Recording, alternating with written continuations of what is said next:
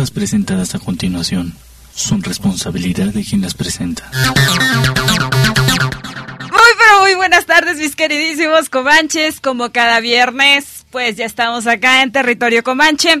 Es un gusto y un placer saludarles. Entonces, y pues estar acompañándonos eh, es maravilloso. Y entonces, pues bueno, vamos a entrarle propiamente a esto.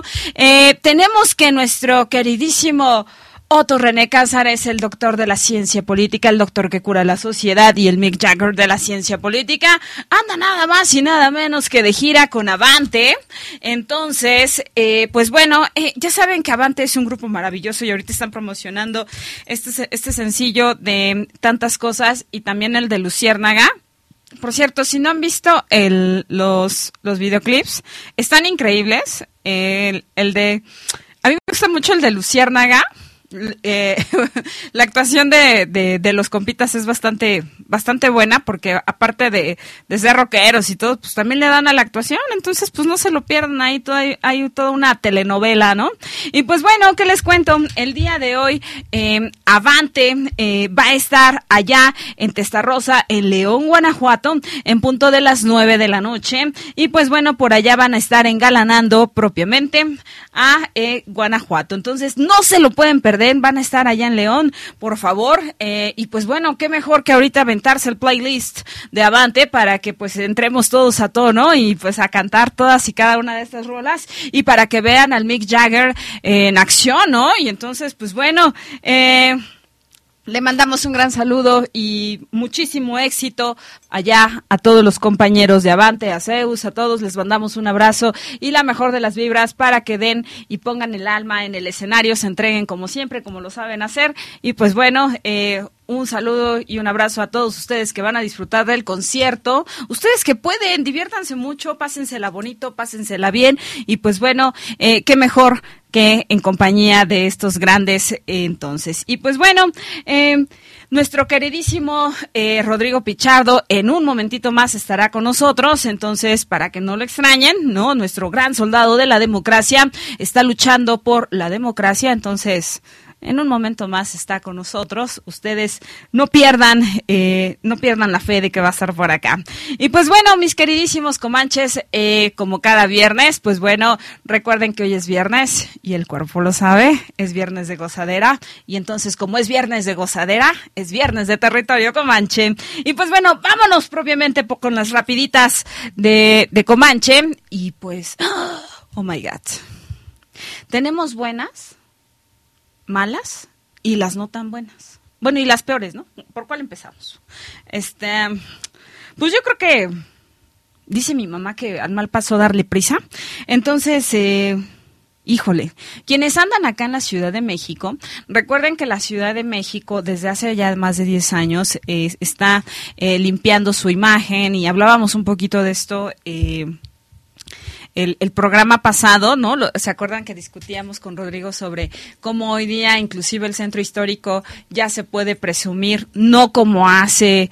Eh, no sé, unos 20 años, 15, en donde, oh por Dios, ¿no? Este, los altos índices delincuenciales estaban tremendos. Yo no digo que ahorita el centro histórico no, no, no sea este peligroso, pero ojo, ya se puede transitar, eh, ya no, pues ya no, ya no te encuentras este, propiamente con, con los olores tan, tan característicos que eran del centro histórico, ¿no? Este, ya se ve más limpio, ¿no? Bellas Artes está más lindo, está caminable, la Alameda, pues bueno, luce, eh, luce sensacional, el arte, el, el arte deco cada vez eh, luce en todo su esplendor, porque pues bueno, eh, fuimos propiamente a la ciudad de los palacios y pues eso es digno de presumir, ¿no?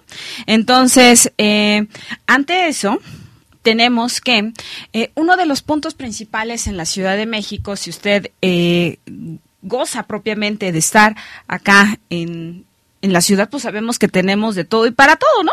Entonces, y entre uno de estos centros está Xochimilco, ¿no? Xochimilco característico eh, por sus colores, por sus trajineras, por sus sabores, porque es padrísimo revisar cómo pues ¿Cómo te puedes pasar una tarde bien bonita y bien a gusto en la trajinera? Entonces, pues bueno, eh, recuerden, para remontarnos propiamente a, nuestra historia, ¿no? Entonces, tuvimos una nada buena noticia, una muy mala noticia. Lamentablemente, un joven eh, pierde la vida eh, en, este pasando de una trajinera a otra.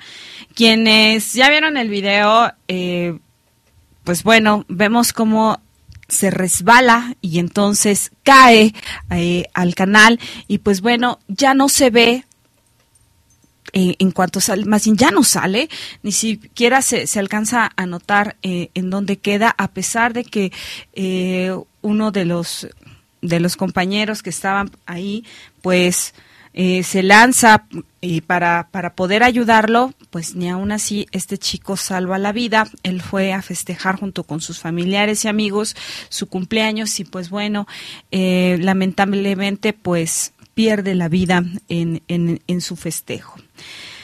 Pues bueno, ante ello, las autoridades eh, de la alcaldía de Xochimilco respondieron eh, con algo bien interesante, ¿no? Dicen por ahí que después del niño ahogado, pues ahora sí a tapar el pozo, ¿no? Y acá, pues algo así. Entonces, uno de los altos índices eh, que, ellos señalan y, señalan como uno de los factores que propició eh, este lamentable acontecimiento fue la ingesta de alcohol. Entonces, eh, para las autoridades, porque pues ya no se puede hacer nada para reponer la vida de este chico, pues bueno, eh, las autoridades dijeron que van a, van a implementar propiamente, uno, la ingesta de alcohol de manera moderada y sin medida. Están proponiendo que por persona haya una ingesta de alcohol de 250 mililitros. A todo dar si tu recorrido duró 15 minutos, ¿no? Pero no creo, ¿no? Y entonces, y que por trajinera, eh, por mucho se iba a permitir de entrada una botella de alcohol equivalente a un litro de alcohol. Entonces, ¿de verdad la respuesta y la solución va a ser esta? Yo creo que no va por ahí, ¿eh? Más bien consideramos que, que no va por ahí.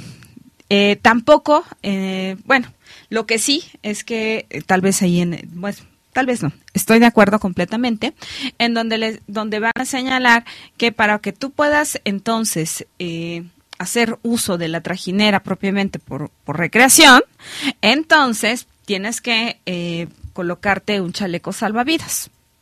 Eso sí, en eso sí estamos de acuerdo. En lo que no estamos tan de acuerdo es propiamente eh, en que el Estado regule esta práctica porque, perdón, es un derecho natural. Tú decides. Es verdad, hay que ser conscientes, hay que hacernos responsables. Y entonces también hay que ver cómo gran parte de la economía de los locatarios de Xochimilco responde a la venta de, de alcohol y de alimentos. Y más que nada, de puro, de puros, este, de puro alcohol, porque digo, o sea, eh, también hemos estado por allá y eh, festejando el cumpleaños de Adonai, el de Rodrigo, el, de, el del doctor este, Otto René Cázares, cuando tiene este, un super concierto en Avante, dicen, pues, ¿por qué no le entramos a, a las trajineras? Eh, muchas veces estos estos comercios que se encuentran en, en Xochimilco y en otros lados como en Tláhuac, como en el lago de los Reyes Aztecas, allá en Tláhuac, pues bueno, tiene que ver y obedece a uno, a que tiene la licencia eh, de venta de bebidas alcohólicas siempre y cuando haya eh, haya venta de alimentos. Entonces basta a veces con que pidas, este, no sé, una garnacha, ah, que por, cierto, ¿no? Las garnachas, este, ya, ya me corrigieron eh, un amigo apenas que me dijo que no, que una, que una garnacha es, es una tortilla en Veracruz, este, frita, muy delgadita con, con pollito y, y, nada más, y este, salsa y, y, frijoles. Pues bueno, acá a lo mejor te puedes comer una garnacha, una quesadilla, este, una gordita de chicharrón, eh, no sé, unos tacos de canasta, propiamente antojitos mexicanos, eh, o lo que tú desees, o una carnita asada, o vaya, el menú que desees y entonces puedes pedir tu cerveza sin mayor problema o sin mayor complicación o tu, tu traguito. ¿No? Tu desempance, como por ahí, por, ahí lo señalan. Y pues bueno, eh, las autoridades así pretenden tapar eh, esta parte, pero hay que, no hay que olvidar que muchas de estas familias que, que se dedican a la venta de, de, estas bebidas y todo ello, de, de ahí depende su economía. Demonios, Houston, tenemos un problema. ¿Y ahora qué? Ok, nos queda claro que ahorita se va a endurecer ¿no? La norma y que pues bueno, vamos a vamos a estar pendientes propiamente de ello, pero creo que no no, de hecho no no es la solución, pero bueno, este pues ahí se las dejamos, ¿no? Bueno, luego, por otro lado, dentro de las buenas noticias y dentro de las no tan buenas, ¿verdad? Está, eh, híjole, una bien fea también. Se obtiene por una razón. Nos demuestran cómo en, en nuestro país, acá en México, no necesariamente se hacen las cosas de la mejor manera. Eso está grave. Nos invitan a, a, la reflexión en el sentido de que si no haces bien tu tarea desde el principio y tu investigación, entonces el resultado no te va a salir muy bien. Aguas. ¿Por qué lo decimos?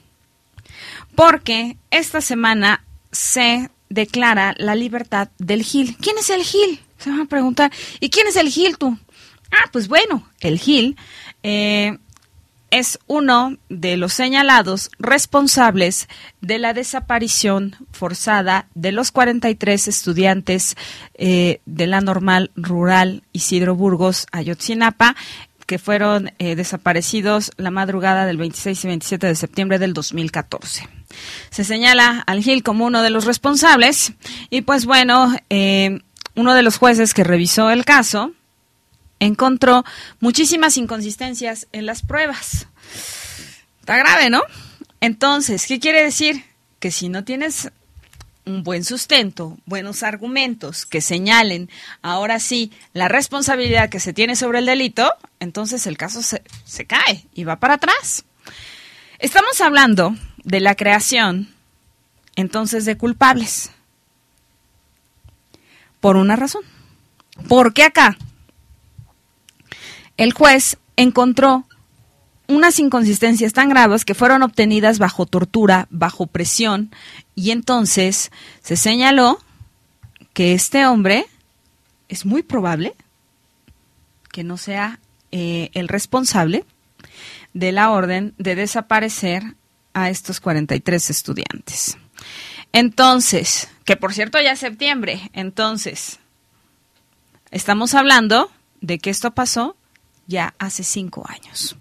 Entonces, y pues bueno, este hombre se encontraba eh, ya en, pues ya bajo proceso, ya, ya, se le había, eh, ya se le había quitado el derecho a su libertad, a sus derechos políticos, y pues bueno, hablamos de que hay una de fallas en, en los procesos que están bastante graves, y eso sí nos llama eh, muchísimo la atención porque tal parece que bueno, no es que tal parece, no. De hecho, México sí tiene, tiene una característica en su sistema eh, acusatorio penal, es en que acá todos los criminales se van confesos.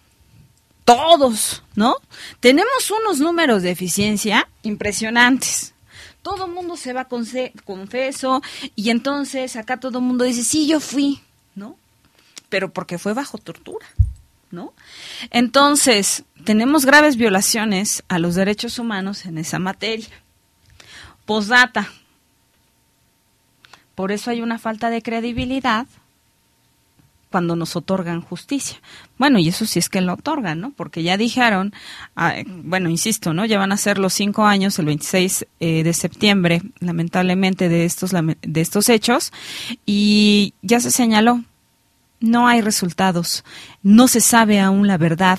Y pues bueno, de hecho, el año pasado, que fueron, eh, que se cumplieron los 50 años de... Eh, del terrorismo de Estado ejercido propiamente en la manifestación del 2 de octubre del 68, en el Pleno ahí en Cámara de Diputados se dijo, si hasta la fecha no se sabe el número de muertos y el por qué, es decir, la verdad, entonces, ¿qué creen?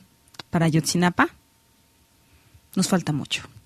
Eh, muy lamentable esta parte y pues bueno, ni hablar. Eh, mis queridísimos comanches, nos tenemos que ir a corte lamentablemente, pero en un momento más estamos con ustedes. No se vayan, que hoy es viernes de Territorio Comanche. Hola amigos, yo soy Carmen Aub y los invito a escuchar Acústica Radio. Dale voz a tus sentidos.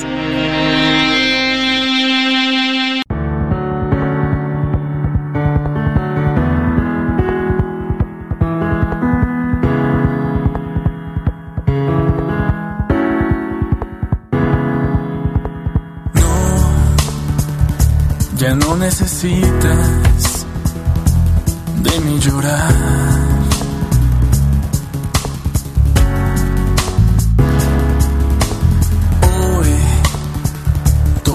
Esas lágrimas otro te las dará. Yo no. Viví momentos a tu lado que nunca será.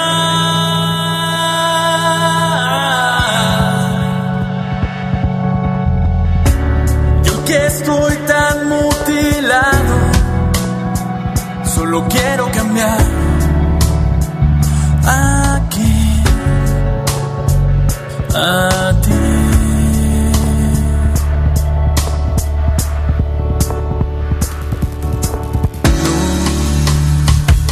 No puedo humillarme ni una vez más.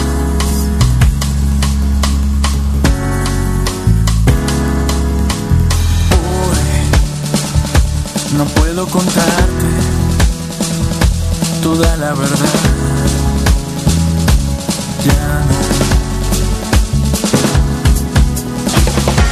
Estoy muriéndome por dentro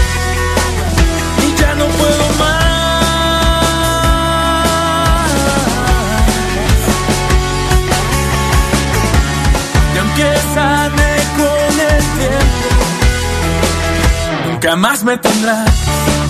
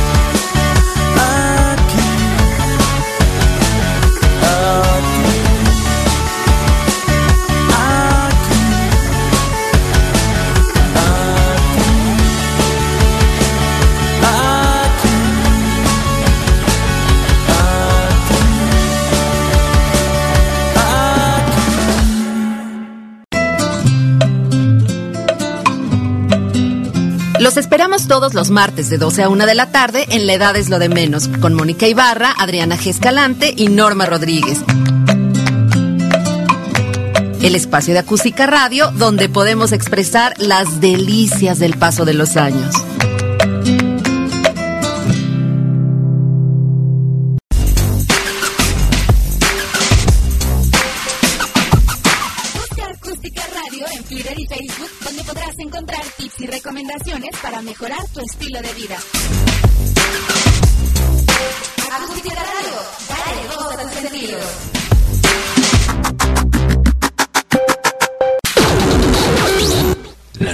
Presentadas a continuación son responsabilidad de quien las presenta.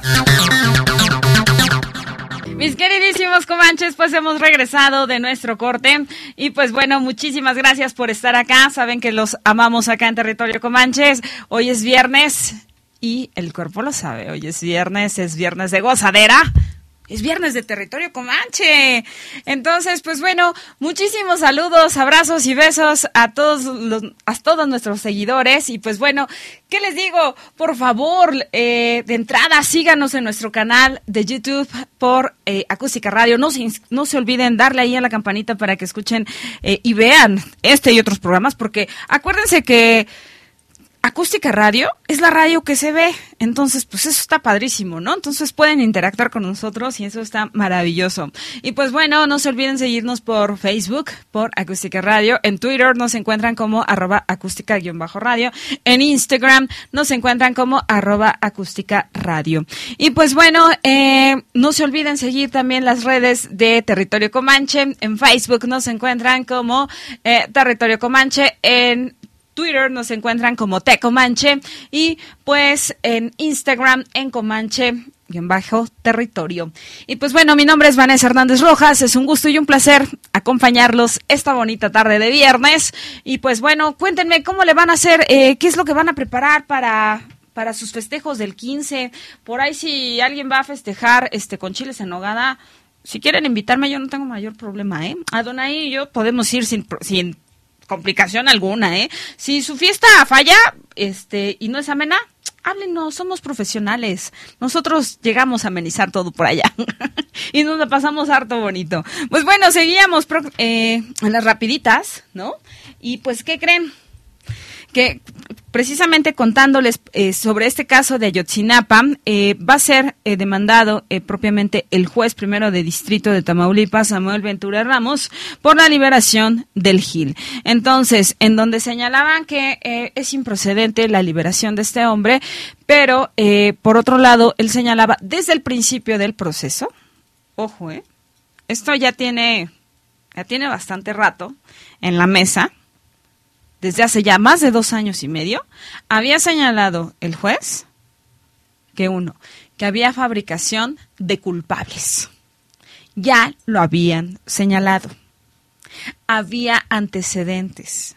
De hecho, se dijo, no se está sentando ningún precedente con el, con el hecho de señalar que se fabrican eh, culpables a través de agarrar cualquier chivo expiatorio y entonces este golpearlo, torturarlo y decir, sí, pues así cualquiera, ¿no?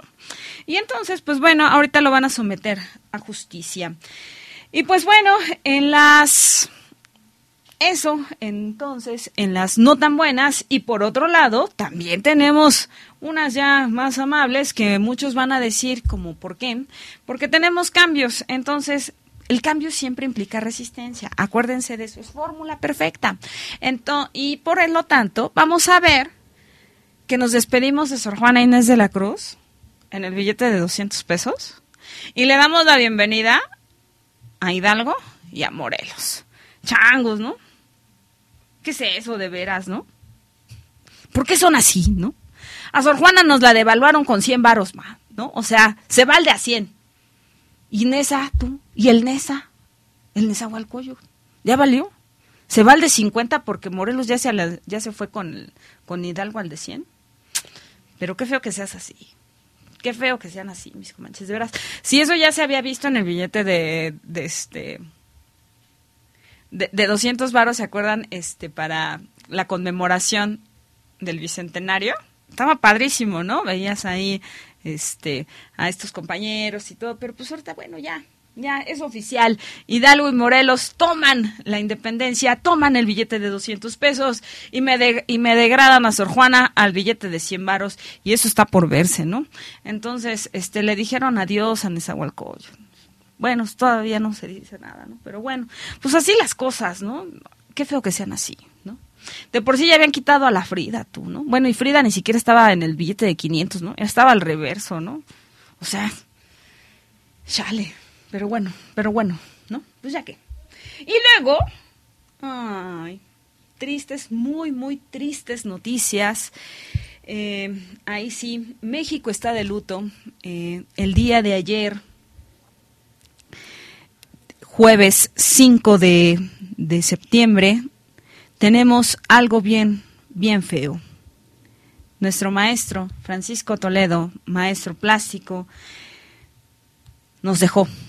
Eh, prácticamente falleció el día de ayer a causa del cáncer que, que, fue muy agresivo y que lo había y que lo había invadido y pues bueno el maestro Toledo un activista de hueso colorado un hombre entregado al arte plástico y pues bueno eh, Oaxaca eh, fue, fue su cuna y pues bueno, defensor del Istmo de Tehuantepec, amante de todo Oaxaca.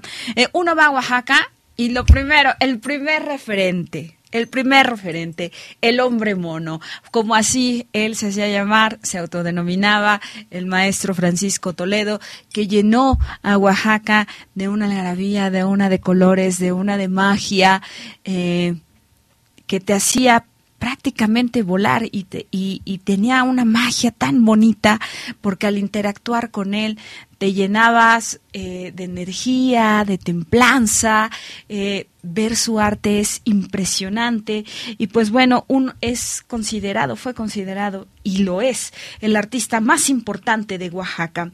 Y pues bueno, eh, pintor conocido por todos los habitantes de la séptima sección de Juchitán como también y pues bueno eh, llevaba ya varios meses enfermo y pues bueno esto ayer el día de ayer le retiró la vida. Pues bueno eh, nuestro maestro Francisco Toledo muere a los 79 años de edad y quien nos da la noticia lamentablemente es Natalia Toledo su hija eh, y también poeta de, de Juchitán. Y pues bueno insisto México hoy está de luto. Eh, entre las obras, pues, más importantes de este hombre, eh, de hecho, él vino apenas eh, a, inaugurar una, una maravillosa obra que se llama Toledo V, que los invitamos a que vayan al Museo Nacional de las Culturas Populares, porque tiene más de 650 obras de su autoría. Y pues bueno, estuvo hace mes y medio para inaugurar. Y pues bueno, eh, vamos a encontrar eh, también en la Galería de Arte Mexicano eh, la exposición Toledo, Imagen y Texto. Pues bueno, entre lo que nos deja entre su gran herencia está los centros culturales como el Instituto de Artes Gráficas de Oaxaca, ¿no? El Centro Fotográfico Manuel Álvarez Bravo, y el Centro de Artes de San Agustín. Además, recordemos que eh, para retomar el punto de, Ayotzinapa, cuando desaparecen estos chicos de Ayotzinapa, él decía, volemos, eh, volemos y busquémoslos eh, por todos lados y manda eh, papalotes, eh, papalotes con la imagen de, de los 43 desaparecidos, con estos chicos, y andaba volando, andaba volando sus papalotes por todo Juchitán, Oaxaca. Y pues bueno, con esta triste noticia, pues bueno, le rendimos homenaje al maestro Toledo desde territorio Comanche y pues eh, un gran abrazo a su familia y una pronta resignación y pues bueno, perdimos a uno de los más grandes artistas, artistas plásticos en México. Y pues bueno, eh, ahora vamos a una a una rapidita que ya no sé si me da risa, si me da coraje. No sé a ustedes, mis queridísimos comanches, cómo lo vayan a tomar, pero pues vamos a ver. Eh, de hecho, ya nos habían adelantado tantito, ¿no? De hecho, nos adelantaron tantito de nada más y nada menos de los gastos. del gobierno eh, pasado, ¿no? De estos bonitos gastos eh, en los vuelos presidenciales, en el, avión presidencial, que, ni, que no tenía ni Obama, ¿no? Entonces,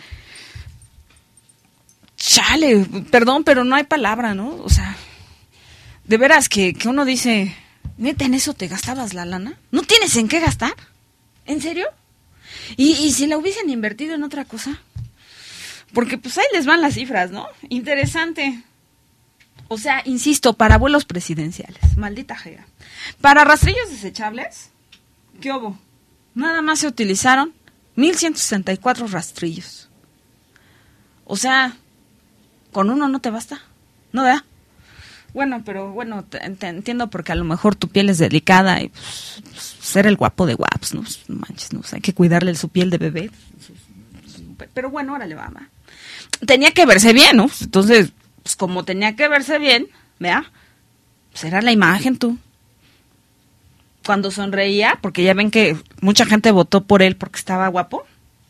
Si él les encargo la reflexión a su voto, porque ¿qué creen? En pasta y cepillos dentales se echó nada más y nada menos que 1.247 piezas con un monto de 41.225 varos. O sea, ¿cómo le hacían? ¿Comían? ¿Te lavabas los dientes y ya lo tiras a la basura? ¿Así? Ahora. Igual la pasta. ¿No? No es como en la casa. Porque déjenme decirles que en la casa, pues ya ven que uno es ambientalista, ¿no? Y, o sea, sí le duele el planeta, o sea, bueno, a mí, a mí sí me duele, ¿no? Y entonces en la, eh, en la casa luego sí le aplasto y le aplasto le aplasto a la pasta y todavía le, le reempujo allí, este, para que salga, la corto y meto el cepillo y jalo la pasta. O, no, más bien es que mi pensamiento es de pobre, ¿no? Entonces, ¿para qué? ¿Para qué diablos, no? Con una que la uses así tantito y al diablo, al carajo, ¿ya de qué me sirve, no? Pero bueno, habrá que reflexionar. Porque el hombre tenía que oler bien, ¿verdad? Este, para que no oliera cáncer, ¿no? Ah, no, este, perdón. Eh, y pues bueno, eh, para que oliera bien y para que oliera a Carolina Herrera, ¿cuál habrá usado tú? ¿El 212? quién sabe para hombre, pero ese huele chido, ¿no? Y bueno, e- esa agua de tocador para caballero, nada más y nada menos, yo me, yo me pregunto, o sea, diablos, es que, insisto, tal vez soy yo la que no entiende. Explíquenme, mis queridísimos Comanche, por favor, mándenme un tweet, mándenme un, este, un Facebookazo, no sé, este, mándenme un mensaje vía Instagram y explíquenme cómo es que te acabas. Diablos. 746 piezas de Carolina Herrera. Y aparte, no está barato tú. Neta, no está barato. Porque ahí nada más hecho 242.300 pesos. ¿Cómo le hacía? ¿Se bañaba en perfume? Diablos, ¿o será que yo soy muy ahorrativa? No sé ustedes, mis comanches, pero a mí la, digo, el perfume que me gusta, el cual uso y, me, y porque me gusta mucho, que uso diario, me llega a durar a veces hasta un año. Dependiendo, ¿no? O sea, diablos, hay algo que tal vez estoy haciendo mal o no entiendo. Explíquenme, ¿no? O el nivel de consumismo es así de tal de te echas una vez y, lo avientas en el en el traje, en el en este caso en las bolsas. ¿Cómo le haces? O sea, no no entiendo, le perdón, pero a mí no me no termino de racionalizar esta parte, ¿no? Fuera como mi queridísimo Otto René Casares que dices, no manches, ¿no? Pues se acaba de subir al escenario, se entregó con todo, este, pues dices, diablos, ¿no? En una de esas hasta Rexona te abandona, ¿yo qué voy a saber? Pues te bañas. Bueno, no, pero ni así, o sea, no, es que insisto, no, no me da, ¿no? Y para que la gaviota, pues, pues no oliera tan, tan desentonado, ella también gustaba de Carolina Herrera. A lo mejor ella sí usaba, ve- vete a saber cuál, ¿no? Pero bueno, ella también usaba. Eh, ella era más mesurada, tenía un ahorro. Ella nada más, con 486 piezas de, perfumito, de 100 mililitros, le bastaron. Y con un gastito nada más de 157 mil 852 pesos. Nada más, ¿no? O sea, na- nadie les habló de los perfumes de estos de ahí del centro. Les, han- les debieron de haber pasado la tarjeta, ¿no? Luego hasta le echan más esencia y hueles más, Pero bueno, este, está bien, ¿no? Pero para que se viera guapo y, pues, no se le parara el gallito como a mí, ¿vea? Alguien le debió de haber avisado que ya ni se usa el gel, ¿no? Que se usa ahora la cremita para peinar, pero bueno. En gel se gastó 70 mil 435 pesos. Y yo creo que usaba del de moco de King Kong, porque el, el copete siempre fue idéntico. Diablos. 1265 piezas de gel. Neta. Pues de qué gel usaba tú? ¿Cómo le hacía? Yo me pregunto porque pobre de su cabello o, lo tendrá en reservas ¿O todo eso lo habrán mandado a un- alguna bodega? Y ahí lo tendrán para la posteridad. No manchen, pero bueno, ¿no? Esponja lustradora, porque ya ves que pues, lo primero que uno ve pues, son los zapatos, ¿no? Dicen, dicen, es que las mujeres son refijadas, lo primero que te ven son los zapatos. Pues hay que lustrar los zapatos, ¿no? Eh, y, ni aún así, o sea, Obama y, y el, canciller de, de este de Canadá lo, lo querían, ¿no? Lo hacían a un lado, lo veían feo ni porque se lustraba los zapatos con 1263 piezas y nada más se gastó ahí 36.627 pesos. Diablos. Insisto. No sé, no sé cómo le hacen. Eh, o insisto, o tal vez yo soy bien ahorrativa, ¿no? No, no, no, tengo idea. Pero de las cosas más absurdas, más bonitas, los regalaron. Te cortas una uña y después lo tiras. Tendrá uña diabética, bueno, del pie diabético. ¿Qué, qué será? Porque, no manches, en corta uñas, 1215 piezas. O sea, demonios. Hágame usted el favor. Changos, el corta que tengo sí ya tiene su... No, pues ya mejor me callo, ¿no? O sea... Bueno, Peñita, ahí si, si nos ves, mándame uno, ¿no? Igual y los tuyos están chidos, no sé. O son del superfilo, o qué tendrás tú la uña enterrada, ¿no? Y serán especiales, o qué diablos, ¿no? Serán de oro tú porque... 16.208 varos. Pero qué jejo.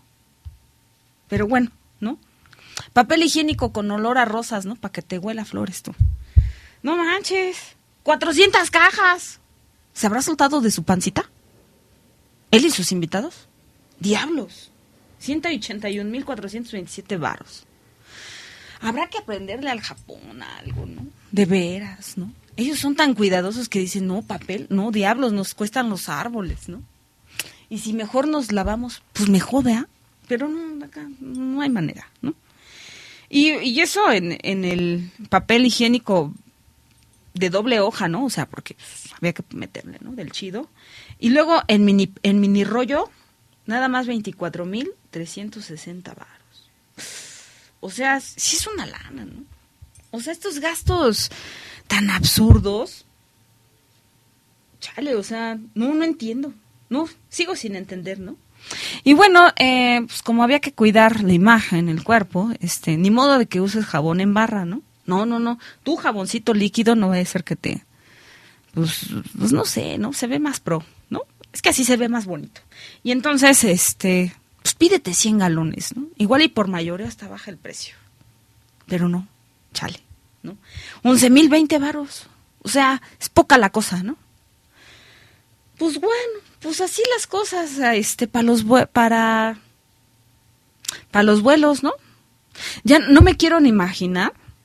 Dejen que pidamos, ahora sí, los gastos a través de- del IFAI, de la familia presidencial, en la Casa Blanca o en Los Pinos. Y yo creo que ahí me va a dar el patatus. Pero bueno, espero que no me den este pequeño corte que, vamos a hacer. Y si no, mis queridísimos comanches, insisto, mándenme un tuit, díganme cómo diablos te gastas eso. Demonios. No entiendo, pero bueno. Eh, con este con más, regresamos en un momento acá a Territorio Comanche. No se vayan.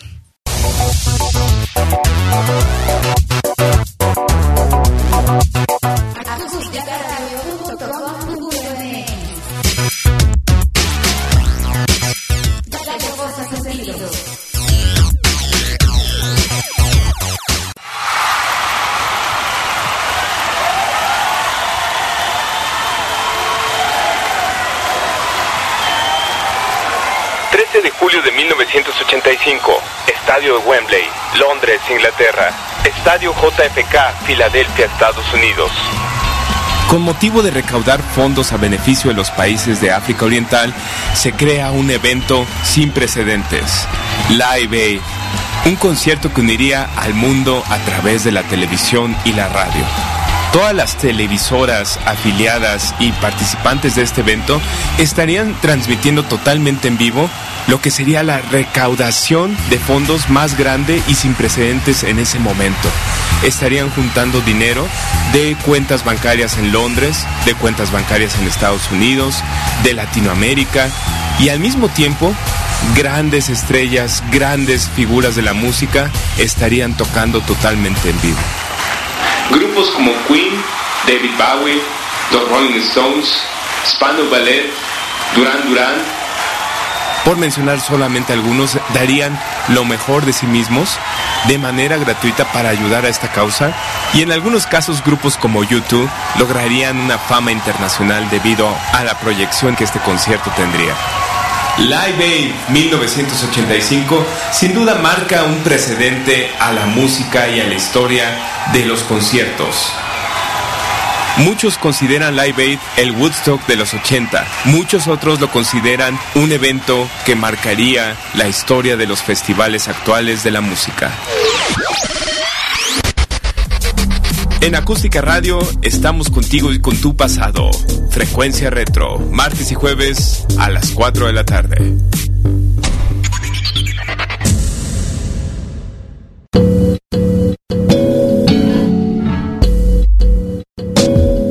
En México, la obesidad es un problema grave. ¿Sabías que según la Organización Panamericana de la Salud, tenemos el primer lugar de la región en consumo de alimentos ultraprocesados? Unos 214 kilos por persona al año.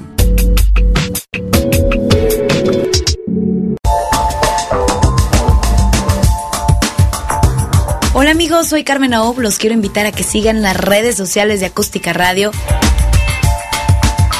En Twitter, arroba acústica-radio. En Facebook, acústica radio. La radio que se ve.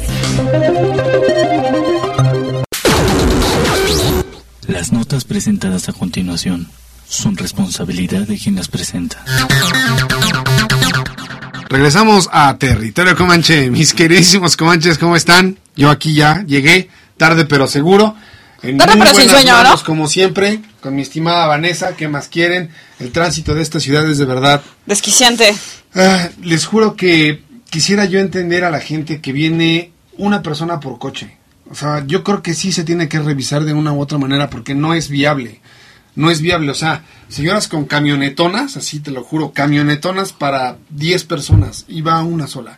Mamá O sea, vans, las mamá las vans. mamá vans, ¿no? O sea, yo entiendo que mucha banda, pues sí dice, no tengo otro medio de transporte y lo que tú quieras, pero justo a la hora de la salida de los colegios, o sea, es, es un cuello de botella impresionante. Todo Avenida Insurgente es parte de Revolución. La ciudad colapsa. Exactamente, esa es la, esa es la realidad, es un verdadero caos. Está el, o sea, nada de tú primero, ¿ves esta cultura del uno y uno? Uno y uno, ¿no? Pasas Aquí son, primero pasan 15 y luego pasan dos, güey. O sea, Y si es que te, te lograste meter, ¿no? Y aviéntate, ¿no? Porque si no, de plano, Y o si sea, te rifaste, porque si no, tómala, ¿no? aunque quieras ser educado y cortés en esta ciudad es muy difícil. Todo, yo creo que todos se vuelven ve. unos salvajes cuando están al volante, porque literalmente cualquier ejercicio de civilidad se va, pero por el Pero es que esta ciudad caño, estresa. ¿eh? Neta, esta ciudad estresa. Es que sabes que también yo creo que la situación de la del transporte público no está bien organizado, porque al final se supone que los del carril tienen un carril exclusivo que es el de extrema eh, derecha,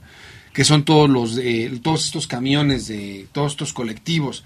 La realidad es que van ocupando los tres carriles y se van peleando el pasaje y de repente uno de los pasajeros les, les toca para bajar, entonces te meten así literalmente y, se atraviesan a media avenida. Tienes que hacer un ejercicio, tienes que venir eh, pensando en esa música relajante que luego escuchas para no perder la calma. Imagínense, o sea, yo vengo en motocicleta. En la sonata de media luna de Beethoven, tú vas Ándale, en una de esas. ándale, yo creo que sí. Y yo creo que yo le voy a poner música a mi casco, aunque sea a bajo volumen, porque de verdad que imagínense si yo que estoy en motocicleta me estoy quejando del tránsito. O sea, yo creo que en carro estaría yo todavía a tres cuadras de mi casa. No, yo creo que no hubiese llegado. Yo no, definitivamente te hubiera mandado el mensaje. ¿Sabes qué, mi Vane? Encárgate y todo. consiente a los comanches, que a ella ni le gusta. O sea, se ve que ya ven que tantito. eh, es- eh, para ella es una, una, una- un sacrificio. Para mí es un estar goce aquí. estar con ustedes. Saben que los amo. Y ya me estaba dando ahorita cuenta, bueno, antes que todo, muchísimas gracias por estarnos escuchando a través de Acústica Radio. Esto es Territorio Comanche, mi nombre es Rodrigo Pichardo. Y bueno, de mi parte arranco. Ya Por me favor, comentó mi ¿no? querida Vane todo lo que estuvieron viendo. Quiero pensar que Vane pues está en todo. Pues y lo que no, pues se lo inventa y lo inventa de tal manera que todos se lo creen, ¿no? Así Pues en es que, sentido, fíjate que bi- bien muy padre, ¿no? ¿no? Una semana muy interesante. Bien, bien sabrosa porque, de hecho, les estaba comentando acá a mis queridísimos comanches, oye, tú, digo, si no es acá mucha indiscreción, dile a los comanches, chale, o sea, es que neta sigo sin entender, que alguien me explique. Chale, ¿Cómo? ¿qué pasó, carnal? A ver, Es que sí está de chale. ¿Cuántas, cuántas, cuántas piezas de, cuántos frascos de perfume tienes tú? Loción. Bueno, de Recuerda- loción. Recuerda de que loción. estoy peleadísimo Perdóname, con ese... No, perdóname. bueno, tocaste un punto sensible. A ver, señoras Ah, y señores, para caballero, para los caballeros Ok. es loción. Bueno, ¿cuántas Para las loción? damas es perfume. Perfume, sí, Por eso es, son tus perjúmenes, mujer, los que me sulibellan. Miren, hasta de buen humor vengo después de todo. Carajo. Pues no sé, tengo uno, dos, no, no, cuatro. Cuatro. ¿En cuánto tiempo te los sacabas, mi roto? Mira, mi querida Vane, la neta es que sí cuestan un varo, entonces es así de... Ya, pum. Por Y- si me besa, por si me abraza. Ay, por, Por si, si- se pasa. Ay, Dios, por si se pase, se ¿no? pasa. Chiquito. Carajo. Vanessa anda desatada. Por favor, es que es viernes, sí es viernes de gozadera. que acabo de recibir acá Ah, sí, perdón, sacramentos, perdón, tengo que portar bien y tú Ah. aquí este, No, pero a la pues banda. puedo, pero yo puedo, y entonces... Pues es sí, tengo no cuatro. ¿Tú cuántos tienes? Yo tengo... No, bueno. Es lo bueno de tener varo, ¿no? Uno que es pobre y que lo tiene que pagar en abonos y que además lo tengo que sacar en Electra porque ya venden lociones, entonces... ¿Ah, sí? No, no es cierto, obviamente. no. Ay, qué bueno, La- ya iba a ir. La, la realidad, la realidad es que estaría padre que sacaran ahí uno que otro perfumito, bueno, una que otra abonos, loción a ¿no? gusto, para que dijeras, bueno, pues mi paguito semanal de 30 pesos, pero Es la que no realidad manches. es que no es así. O sea, les decía yo a mis comanches que... El guapo de guapos tú. ¿Ya ves que estos sin gastos innecesarios? Es que, si- insisto, que alguien me Papá explique. gobierno paga, ¿cuál era el problema? Él usaba a Carolina Herrera. No, está chido. Me parece muy bien. Nada muy más para los vuelos, ¿eh? Nada más para los vuelos. Me gustan las, las... 746 piezas de Carolina Herrera ¿Perdón? con un monto de 242.300 varos. Pal, nomás para don Enrique Peña Nieto. Neta. Yo por eso me quedé así de... Pero pues sigan criticando a López Obrador, sigan criticando que hizo un recorte de gastos. Al final, yo quiero, quiero retomar este tema porque todo mundo se le va a la yugular justo con el primer informe de gobierno. Ya Todos ya son analistas políticos. Ah, me encanta. Todos ya son expertos en derechos humanos, en cuestiones indígenas, en equidad de género. Hey. Y, y quiero dejarles algo muy claro, y qué bueno que lo mencionas, porque al final cualquier presidente de cualquier color siempre va a ser criticado en, en Ah, un, en un primer, segundo o primer, tercer informe, ¿no? Ya está igual que Peña Nieto, perdón, cinco, no, diez, ¿no? O sea, porque era primer, tercer informe, ¿no? Sí. Porque tomó como primero aquel que dio hace poco. Hace 100 días, dando cuenta el segundo, Los primeros 100 días. efectivamente. Entonces era el primer, tercer informe. Y al final yo quiero que yo quiero que la banda, bueno, pero antes que me siga yo como gorda en tobogán, ¿cuánto, cuánto dinero? No manches, agárrate. 242.300 pesos. en lociones. Imagínate cuánto tienen trajes, en corbatas, en calcetines. O sea, Ay, no, no, yo creo que sí, literalmente te compras vuelos, una unidad de ahí de estas de, de Geo que están acá en el Estado de México. Y eso es lo que yo estaba Te la pensando. compras porque completita con, esos con el vestuario de 242, Peña Nieto. Claro, porque con esos 242 mil varos es prácticamente lo de un departamento en Querétaro. ¿eh? Están como en 300 mil, ¿no? Más o menos. No manches. Pero o bueno, sea, hay, hay gente que extraña el Pero, PRI. Hay pero- gente que extraña el pero PRI. hay que oler rico tú. Es que Y para, no oler a cáncer. Ah, para no, tener presencia, para tener presencia y, y ser el guapo de guapos, pues hay que invertirle. Hay que invertirle. Estaba yo hace rato, justamente iba yo al sauna, se los recomiendo, es muy saludable y muy rico. Y estaba yo pasando por una sastrería y había el letrero, se hacen abogados, porque decía, para ser abogado primero hay que parecerlo. Ay, papá. Yo creo que Peña Nieto la aplicaba, yo exacto, Y zapatos a la medida. ¿eh? Claro, todo, todo a la medida para el guapo de guapos. No en vano viene del grupo Atracomulco, Sí. que al final el chavito fue criado y educado para ser presidente y ya tenía, es tú no sepas nada, tú nada más párate, sonríe, tú representas los intereses de la élite de este país y de lo demás ni te preocupes. Él usaba, fíjate, ya ni siquiera gel de moco de King Kong. Ay, no, por favor, bienvenida Vanessa, pues está caro. No manches. ¿De cuál usaba mi querida Vanessa? ve- vete a saber, pero 1265 piezas nomás para los vuelos. En gel. En gel, con un costo de 70.435 bar. No, pues a usar este que se anuncia en la tele, ¿no? El, el ego. ¿Sí? ¿Será? Con, con, No, no, no. con- Bueno, hay uno que es egoísta. Este, Sí. es, es- es bueno. Con, es bueno. con aroma a... a Con aroma a hombre a siete machos. No manches. No, no sé. Pero la realidad es que yo no tengo ni idea. Yo, la verdad es que me pongo dos deditos de gel porque no me gusta el gel, porque siento que me maltrata Cremita demasiado el cabello. hijo, cremita para peinar. Pero tengo el problema, por ejemplo, del casco, ¿no? O sea, en- de nada serviría que yo me hiciera mi super moicano si cuando me pongo el casco, adiós moicano. ¿Quién fuera como el estimado Ado? Mira, de rayita al lado, No bien manches. peinadito, siempre como Siempre de a maniquí. bombón. Yo creo que él también no va a criticar a Peña Nieto en esa parte, hecho, porque dijo, el Ado no, se ha de gastar una lana. ¿no? O sea, sí me dijo, no, Sabes que espérate, hoy ese es un gasto, eso no es superfluo, o sea, eso es un gasto necesario. O sea, el gel y, y- y- y el verse bien tiene que costar.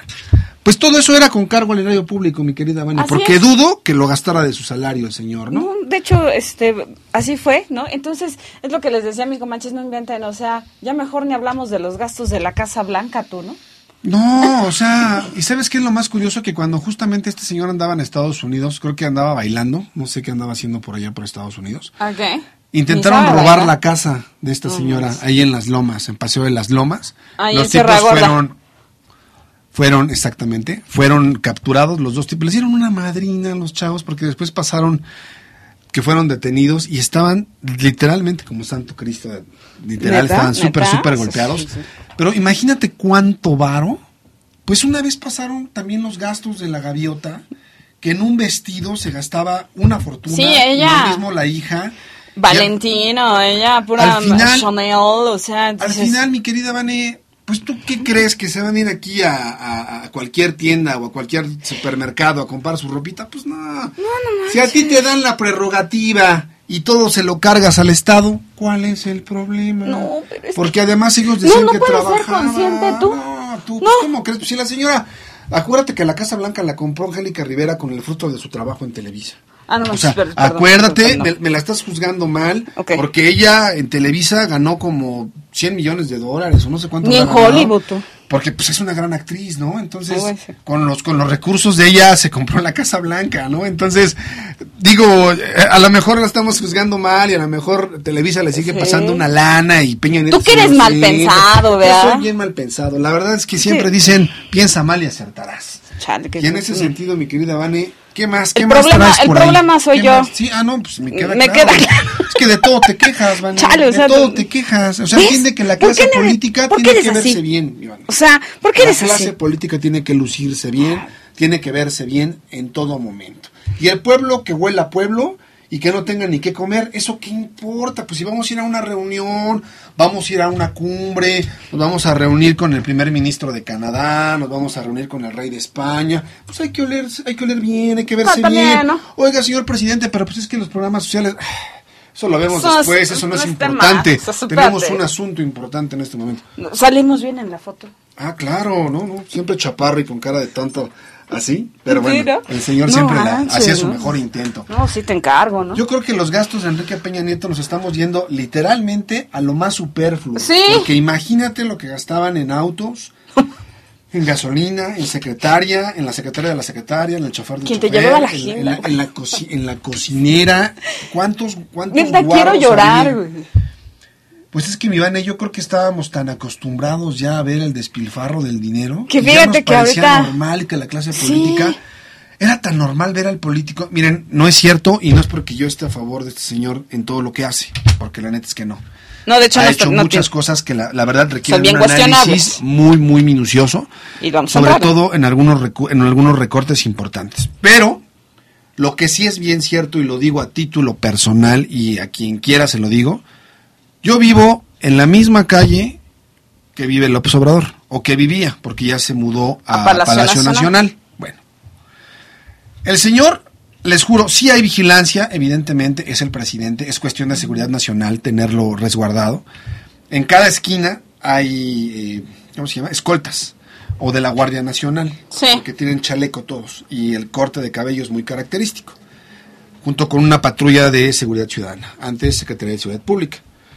¿Qué ¿Qué les quiero decir con todo esto? Uno puede pasar literalmente por la puerta de la, de la eh, Pues privada donde vive López Obrador. Puedes ver cuando abren la puerta de esa privada y puedes ver cuál es la casa de López Obrador.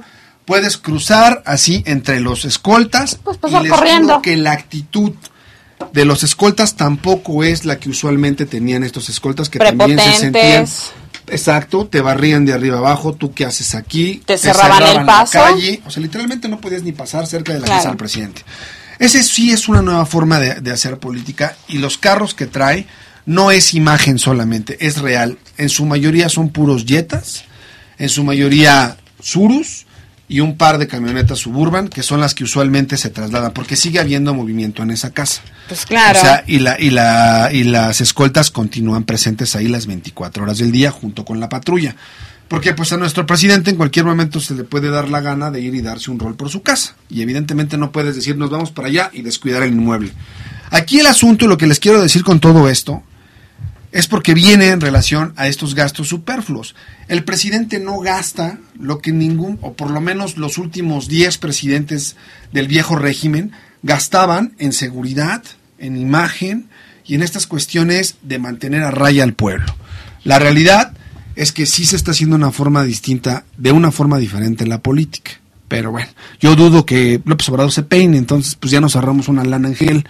Por lo menos ya es algo, ¿no? Tampoco Y- creo que y yo creo que los trajes pues se los compran barata porque generalmente se los compran como tres están- medidas a- a- adelante y parece clavillazo el señor. No, y ¿no? aparte, a- ahorita hay tres por uno, ¿no? Porque ya ves que la economía sigue estancada, ¿no? Y siendo septiembre, por Dios, no se veía. A ver, ¿quién va a invitar ¿no? al pozole a su servidor y aquí a la Vanessa? ya le Porque dijimos, no- nos encanta el pozole, ¿eh, señores. Digo, O sea, los chiles en nogada no tenemos para allá, ustedes se lucen todo el tiempo ahí hablando de política y, y- y- ¿Y y de uno allá qué? pa' acá, ¿Qué? ¿Y Una de cal, una, sí, ¿no? una de cal por las dos de arenas que ahí va, ¿no? Pues así, Así ahí no te encargo. puede. Entonces, pues fíjense que efectivamente, pues hablamos de que la economía está estancada y que, ojo, y que los expertos analistas para el 2020 nos hablan propiamente de que vamos a tener, demonios, un crecimiento de punto cinco por ciento.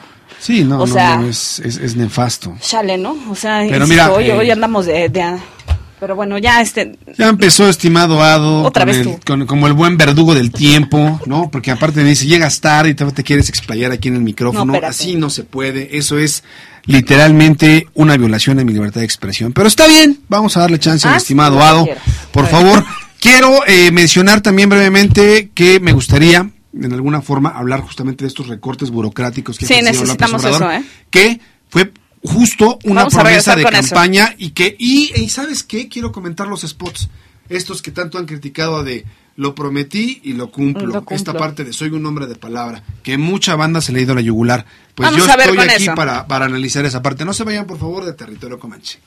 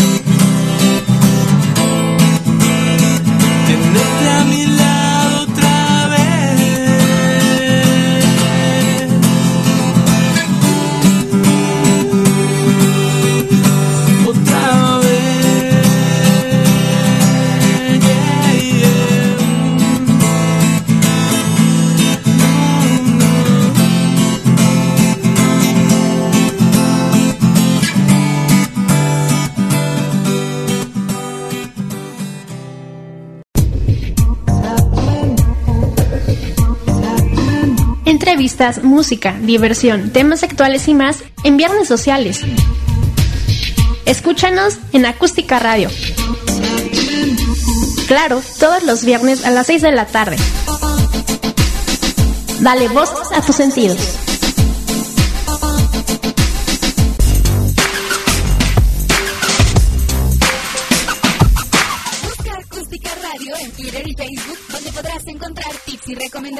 Para mejorar tu estilo de vida.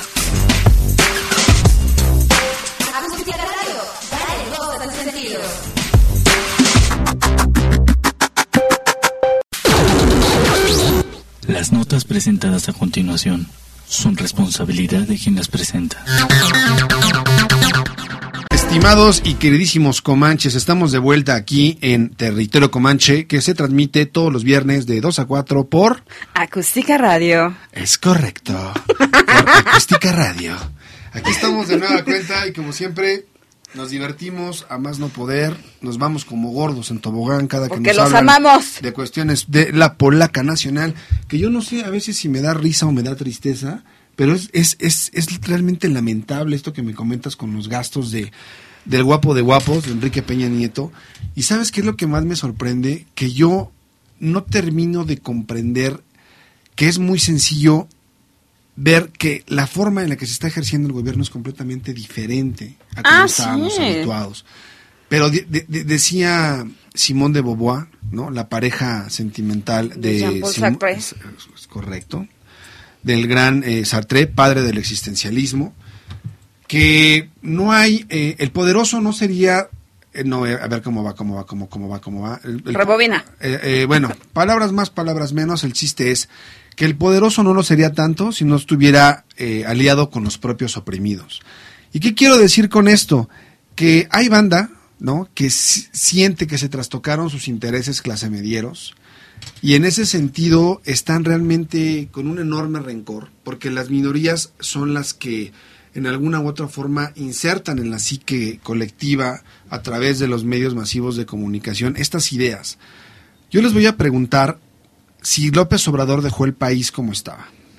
Yo les voy a preguntar si López Obrador es responsable del manejo de la economía durante los últimos 70 u 80 años.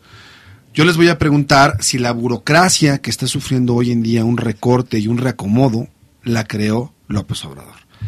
Todo lo que está, así como estaba, era lo que nos tenía literalmente hundidos.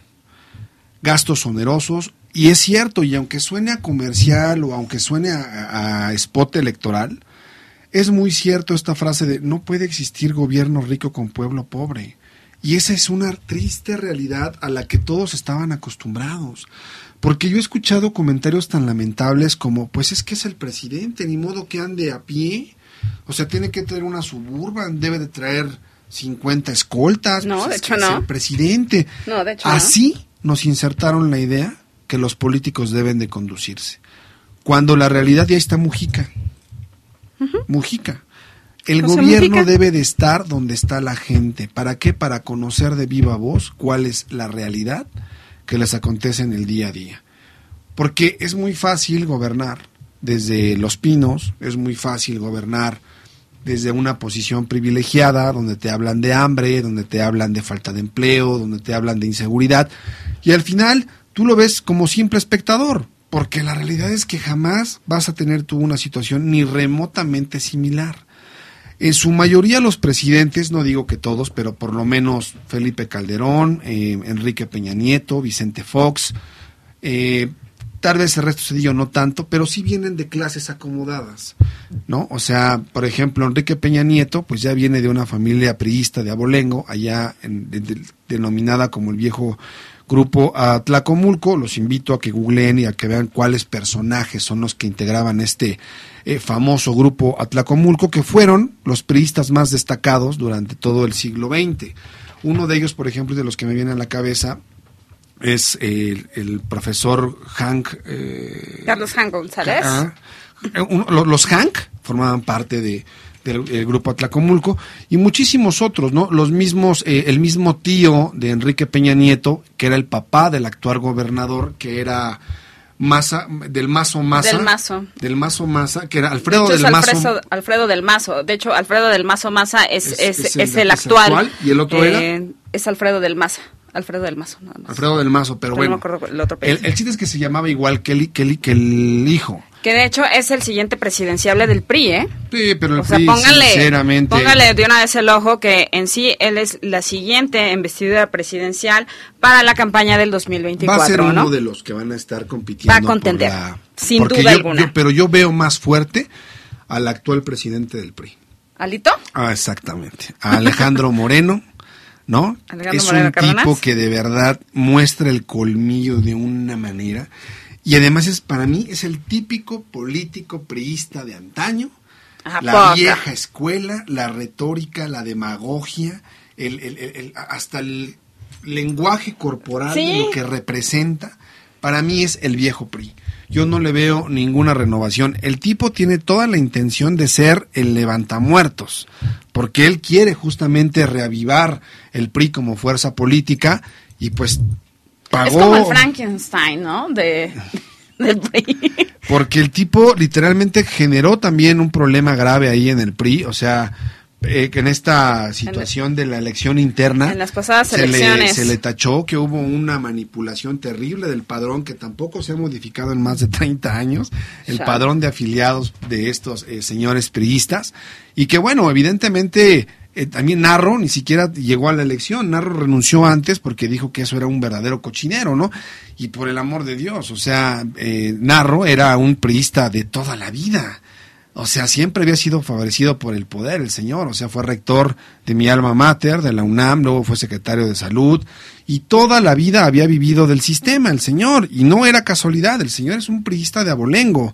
Prueba de ello es que hasta eh, pláticas motivacionales les daba a estas juventudes priistas. Sí, de hecho Como sí. vean, sí se puede, ¿no? O sea, sí pueden llegar muy lejos. Y, y, y narró un, un, un priista de abolengo, pues nada menos y nada más que eh, dijo yo me bajo de esta contienda, esto es un verdadero fraude, es una simulación, es únicamente para justificarse ante los medios, pero esto ya está más que cantado. También hubo otra renuncia importante, fue Ivonne Ortega la que renunció. Sí, de hecho que fue sí, la, otra contendiente, ¿no? la que dijo de- yo no puedo formar parte de de esto. Alejandro. Agradezco al PRI, agradezco su militancia. El día de hoy he presentado mi renuncia y también se bajó del tren del PRI. Yo creo que el PRI no la tiene absolutamente nada fácil, o sea, nada fácil. Y también va a ser muy interesante ver estos presidenciales. Váyanlos viendo, créanme que es importante tener como un monitoreo de los eh, miembros más destacados de los partidos, porque generalmente cuando vienen ya estos procesos de precandidaturas, pues uno ya tiene como un bagaje más amplio de saber quiénes son y cuál ha sido su trayectoria, en lugar de ponerse a googlear uno por uno, ya es como que interesante venir viendo la trayectoria y decir, ah, este cuate estuvo aquí, este cuate estuvo acá. ¿De dónde salió este del Maza es hijo del exgobernador también, miembro del viejo grupo Atlacomulco, primo de Enrique Peña Nieto, o sea, y de hecho, este Alfredo del Mazo iba a ir antes que Erubiel Ávila. De hecho, Pero hubo ahí unas cuestiones que no lo favorecieron y por eso fue primero Erubiel Ávila. Erubiel Ávila, ese para que vean, sí no era miembro de una eh, clase privilegiada. Ese señor sí es fruto del esfuerzo. La verdad, ese sí le picó piedra, pero siempre en este país hay que saber en dónde estar, con quién estar y créeme que funciona. Funciona. Pues sí. Funciona y a Erubiel Ávila pregúntale. Pero, ¿qué otra cosa trae? pues bueno, tenemos algo bien interesante. Chayito Robles. Préstale una lana No, es como, no, es María del Rosario. del Rosario. Robles. Es Berlanga. Préstale saludo- una lana. Un saludo para Chayito que venía con las Santa Marta, faldas Catitla. bien puestas. Chayito venía con las faldas bien puestas. ¿Qué pasó, Chayito? ¿Cre- ¿Crees que las feministas le quieran tirar paro? ¿Hacer una colecta de a peso? Y yo creo que no van a dar ni No 10 vea. centavos, mi querida Vanessa. ¿No, ti- no tienes tú una lana? Mira, lo Tú, que sea ah. bueno, vamos a ver una cuenta en guardadito para ver si le podemos pagar un abogado, aunque es sea... que ya se quedó sin defensa tú. Pero por por la favor, falta de lana. la nota Porque, ¿qué. Yo sabía, te lo juro, te lo juro, te lo juro, te lo juro. Yo sabía que esto iba a pasar por falta de recursos. Cuando escuché que le congelaron sus cuentas, ¡Demonio! dije, estos cuates en un ratitito más van a decir, pues hicimos lo que pudimos, pero ya no Oye, hay ¿y el PRI, no. ¿y el PRI no, no, no podrá aflojar algo? No Yo- sé, digo, que- Mariana que- Moguel hizo una chambita ahí siendo este, la presidenta del PRI en la Ciudad de México. ¿No crees Es que...? hace poco. ¿No crees que... Mariana esas, Moguel. Este, su hija, ¿no? O sea... Yo creo que la verdad, honestamente, ya se gastaron una muy, pero muy buena Oye, y de la lana. de sus primos y todo eso... Pues acuérdate que ahorita no pueden ser tan obvios. Yo creo que si se ponen a sacar lana así como así y a tratar de tapar el taparle el ojo al macho, no sería lo mejor. Porque, ¿qué Y creen? aparte así se va a poder victimizar más, mi querida. Bueno, Hasta cierto sí. punto va a ser una... Acuérdate que mucha gente, y es triste, pero el Le poder... vamos a meter hasta esa cuestión de, que hay violencia de género. Ah, Correcto, mi querida. Y que esto es ¿Ahora una qué? cacería de brujas. ¿No? Y que AMLO dijo que no se iba a vengar. Y que esto es una venganza. A mí me dio tanta risa escuchar al hermano de Rosario Robles. Dijo, es que el Estado, el Estado está ejerciendo una presión para inculpar a mi hermana. Estamos viviendo una auténtica cacería de brujas. Esto es una venganza política producto de aquel conflicto que hubo con eh, el empresario Humada, en el que se le vinculó a Chayito, por cierto. ¿no? Y que no es que sea una cacería de brujas, señores. Yo creo que una cosa es robar, como lo dijo alguna vez un presidente municipal.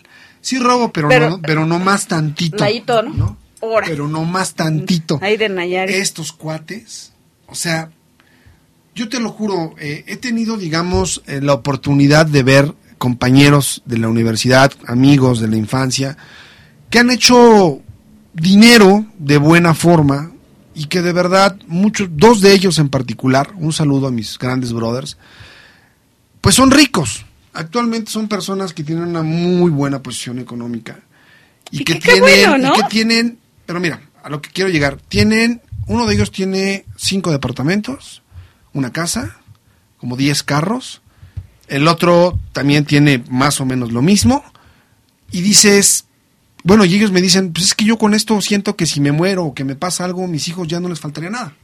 Va. ¿no? Al final, producto de su trabajo, producto de muchísimos años de mucho esfuerzo, y ahí está. Dices, bueno, ok, si son, tiene, por ejemplo, uno de ellos tiene tres niños, pues bueno, a Está cada quien se reparten ¿no? la herencia, dices, órale. ¿Qué quiero decir con todo esto? ¿Para qué amasar esas grandes cantidades de dinero, Vanessa? Si literalmente en tu vida vas a poderte gastar esa, esa lana. Y además, ni siquiera vas a poder llegar y decir, a ver, me lo compro. Porque ahí está, ahí están las cuestiones de transparencia, ahí están que sigue siendo un funcionario, bueno, una exfuncionaria pública del sexenio pasado. Estos cuates se dedicaron a robar de tal manera. A diestra y siniestra. Porque nunca imaginaron, jamás imaginaron que López Obrador fuera a ganar la presidencia. Y ahí les va, señores detractores de López Obrador.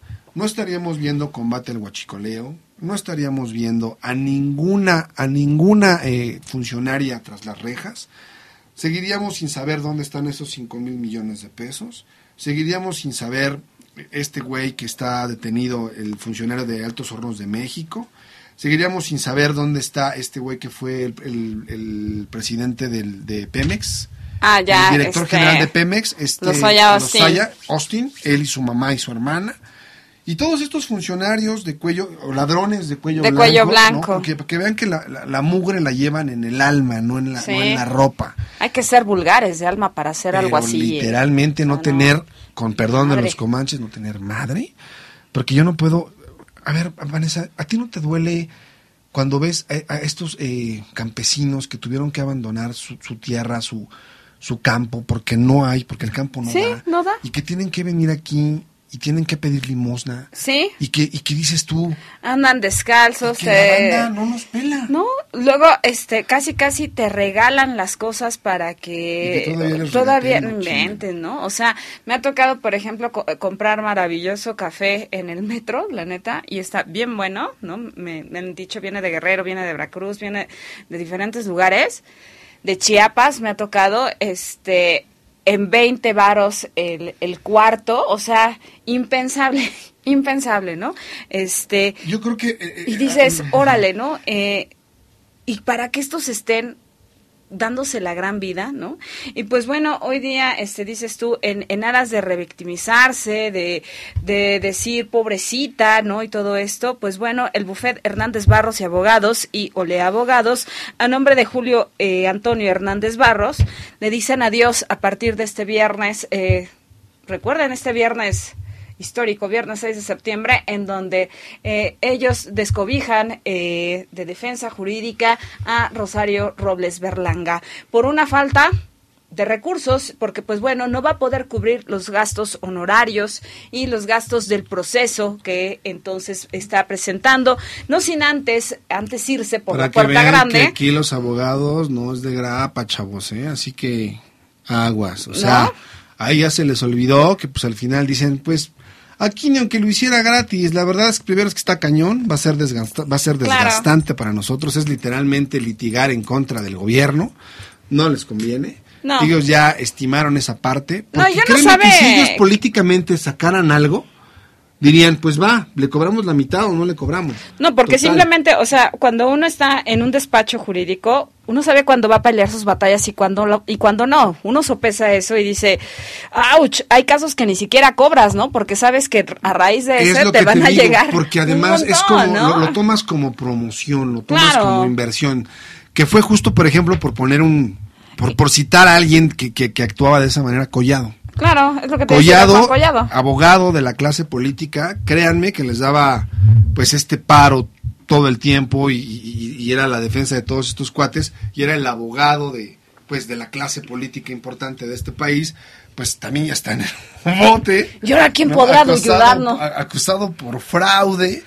O sea, créanme que este despacho, de haber visto la posibilidad de ganar y tener ¿Ves el costo a largo plazo? Y no está alguna- padre, ¿eh? Alguna penetración mediática positiva para su despacho, de tomarlo como una como un estandarte, por ejemplo, de decir es que Chayito Robles es inocente, lo hubieran hecho. Pero eso ya lo vieron por los dos lados. Primera, porque no es rentable, no hay lana, no hay con qué pagarles. Y segunda, dijeron, ok, aunque lo hiciéramos por hacerle el paro, pues no nos estamos muriendo de hambre, bien podríamos mandar a nuestros abogados más chavitos, total tendrían nuestro aval, pero la realidad es que no, no, no- le ven... No tiene ninguna- futuro. Exactamente, no le ven... Por una razón.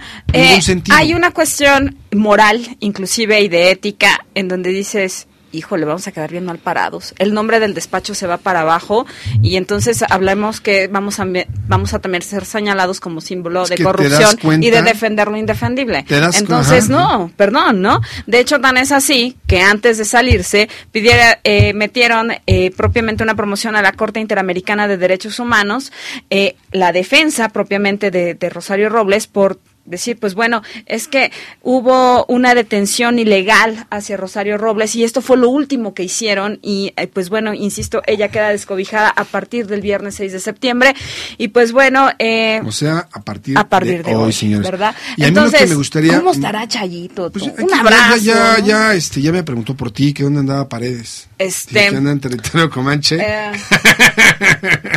no, no, no, no, no la desconozcas. Saludos. No, no ya, ya, vas a comportarte igual que ella. No, qué mal, qué mal, Paredes. Qué feo ¿eh? que seas qué así, mal, ¿no? Qué mal, Paredes Rojas. Unta, unta la sororidad, ¿no?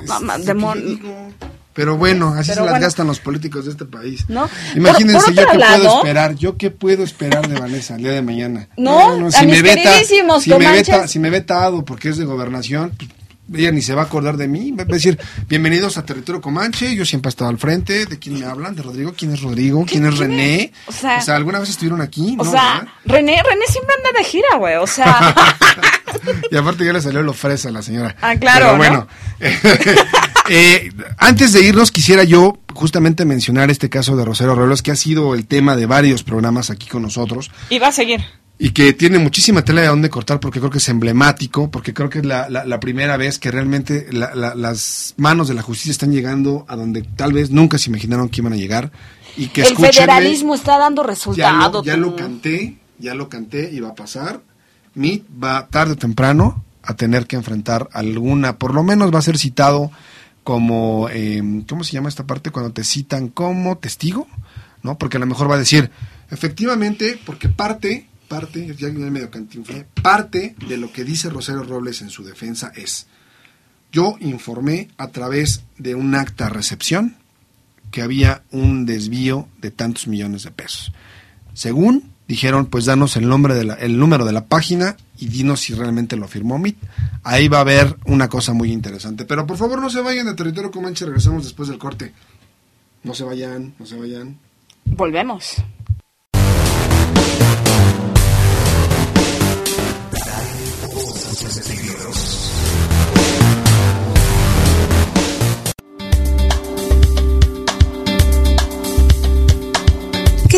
Los ácidos grasos esenciales? Todos los seres humanos lo tenemos en nuestra piel. Los ácidos grasos esenciales son nutrientes reparadores que activan las defensas de la piel y permiten formar una capa córnea de buena calidad. Cuando estos son deficientes, pues es importante acudir con una profesional para que nos prescriba productos que puedan sustituir en forma artificial en lo que se normaliza nuestra piel. Vean la importancia que tiene acudir con una profesional. Esto es un consejo de tu amiga Eloísa Amezcua. No te pierdas todos los lunes de 2 a 3 de la tarde Belleza Salud en Armonía aquí en Acústica Radio. Dale voz a tus sentidos. En julio, un artículo publicado en la revista Science Advance por el ecologista industrial Roland Geyer muestran que el resultado ha sido 8.300.000 toneladas de plástico. De ese número, unas 6.300.000 toneladas se han ido a residuos y se encuentran en parte de vertederos en el entorno natural. Esta gran cantidad de desechos fue impulsada por la vida moderna, donde el plástico se usa para muchos artículos desechables o de uso único, desde botellas de bebidas y pañales hasta cubertería y bastoncillos de algodón. Las botellas de bebidas son uno de los tipos más comunes de desechos plásticos. En 2016 se vendieron alrededor de 480 mil millones de botellas de plástico en todo el mundo, es decir, un millón de botellas por minuto. ¿Pero por qué el plástico es tan dañino para la vida marina? Para las aves marinas y criaturas del mar, más grandes como tortugas, delfines y focas, el peligro surge por enredarse en bolsas de plástico y otros desechos. Las tortugas no pueden distinguir entre bolsas de plástico y medusas que pueden ser parte de su dieta. Las bolsas de plástico, una vez que se consumen, causan bloqueos internos y generalmente provocan la muerte. Pedazos de plástico más grandes también pueden dañar a los sistemas digestivos de las aves y ballenas.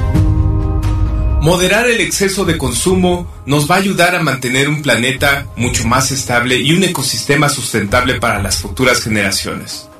En Acústica Radio estamos preocupados por el legado que dejamos a las futuras generaciones.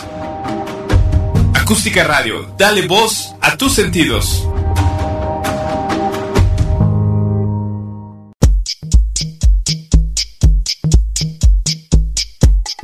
¿Sabías que Carolina Herrera empezó su carrera de diseñadora a los 42 años? Nada te impide hacer lo que te gusta en el momento en el que lo decidas. Recuerda, la edad es lo de menos, la actitud es lo que cuenta.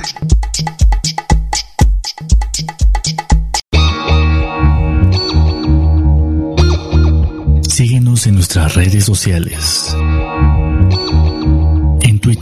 Como arroba acústica-radio. En Facebook como acústica radio. Y suscríbete a nuestro canal de YouTube, en donde podrás seguir nuestras transmisiones en vivo. Dale voz a tus sentidos.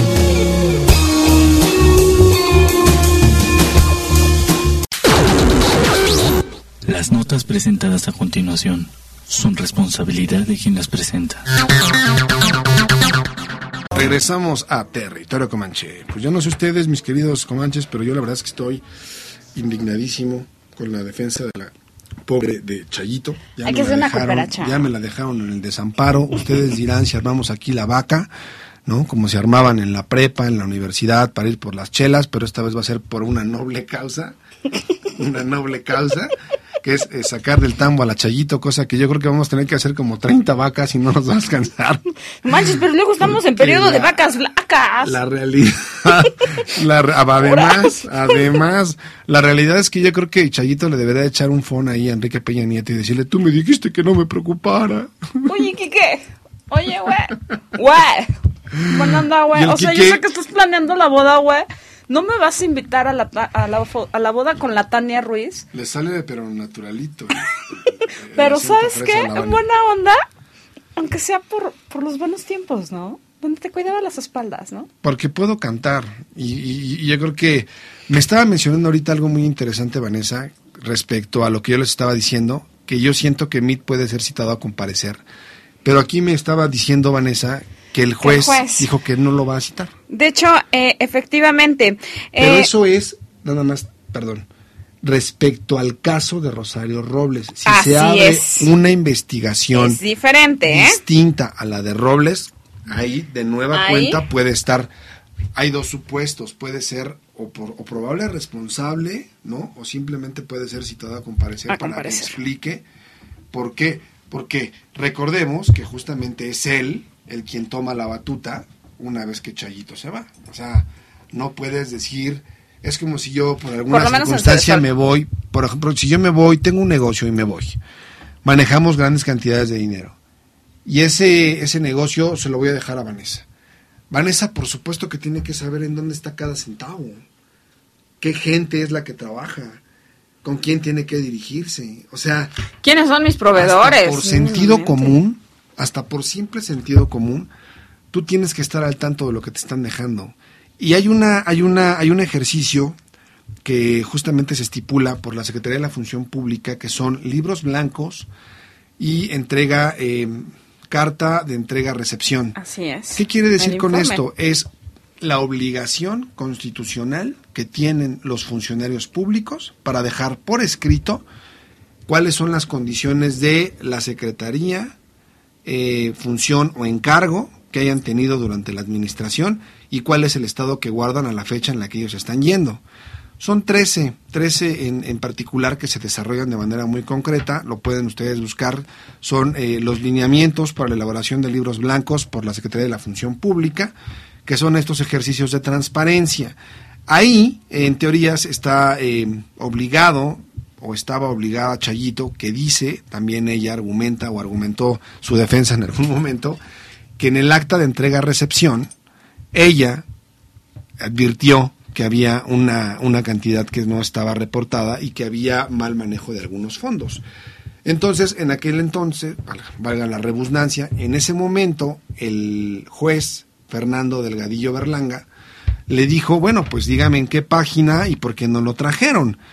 Entonces, yo dudo que si tuviera ella ese aval, habría que buscar Habría que buscar el acta de entrega-recepción. Habrá que ver todavía si, si, hay- si ya está como documento de dominio público o, in- o incluso hacer una petición al INAI para ver si Sí, esa acta existe. Sería, sería interesante que la Sí, vamos a pidiéramos. Vamos a darnos a la tarea de, de hacer ese ejercicio de transparencia y vamos a, vamos a leerla con lujo de detalle y vamos a ver qué argumenta. Vamos a hacer una pequeña investigación. ¿te Pues sí, de hecho sí, Venga, vamos a darle, ¿no? Venga, ahí está. Hemos pactado. Venga. Así, mi van, así como la Carajo. nos saludan los comanches. Vamos a hacer una- vamos a hacer de politólogos por una Vamos vez a en la vida. desmonizar el pollo, Por una vez en la vida vamos a, a- a- a- a- a volver a los libros, a hacer A investigación, a hacer investigación seria y no nada más aquí a, a echar este el, el cotorreo con la polaca. Vamos a hacer una investigación seria, ¿va? Me late. Va, me late. Vamos a ver qué, qué, qué podemos averiguar ahí y vamos a ver qué, era- qué era lo que estaba planteado dentro del acta de entrega-recepción. Por otro lado, danos la nota completa, mi querida. Pues tenemos Vanessa. que, eh, de hecho, eh, el grupo de abogados de Rosario Robles, eh, después de haberse reunido eh, el día de ayer, el día jueves 5, en el penal de Santa Marta, Acatitla, donde ella cumple una prisión preventiva, decidieron terminar con la relación profesional. Según el grupo de abogados de la defendida, les informó que atraviesa por una situación precaria, entonces, lo cual le impide propiamente cubrir el pago de los honorarios correspondientes. Ante esto, los abogados de Rosario Robles, eh, del despacho, insisto, Buffet Hernández Barros y Abogados y Olea Abogados, expresaron en un comunicado que han decidido finiquitar la relación profesional que los une con la antes mencionada. Renuncia que será factiva. eh, en tanto, la señora María del Rosario Robles Berlanga designe a sus nuevos defensores particulares y esto está establecido en el Código Nacional de Procedimientos Penales y la Ley de Amparo. Entonces, eh, desde el viernes, eh, desde este viernes, eh, Rosario debe designar a sus defensores y, eh, bueno, el abogado Julio Antonio Hernández Barros eh, se van va a ser quien se encargue propiamente de la continuidad de la defensa. Y de todos los actos procesales que se encuentren pendientes. Esto se hace eh, una vez cuando se avisa a la autoridad judicial que uno, eh, por razones que debe de explicar, que en este caso eh, va a ser que la, la imputada pues no puede cubrir eh, los gastos del proceso, entonces por ende se retiran. Y pues bueno, se nombra eh, ahora sí a, a, a quien va a seguir el, es? caso. ¿El, ¿no? el- el quién es? ¿El de dónde sale? ¿Él es un abogado privado? Él, eh, infórmanos bien. Él es Julio Antonio Hernández Barros quien va a entregar ahora sí que la carpeta administrativa de cómo va el proceso y hasta dónde llegó, ¿no? Entonces se le entregará a quien Rosario Robles designe. Que ahora todavía bien. no hay. Aún no hay, ¿no? Que le Nadie- manden un abogado de oficio, ¿no? Para que como cualquier ciudadano de a pie, Pues sí, ¿no? recordando que hay de verdad Tiene gente, hay de verdad ¿eh? gente inocente. Yo tengo dos hermanos abogados.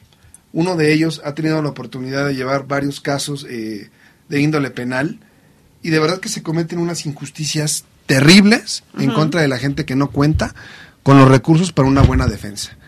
De verdad que una llamada para un buen abogado en una situación precaria para una persona sin recursos habría sido suficiente para evitar 10 o 15 años en prisión.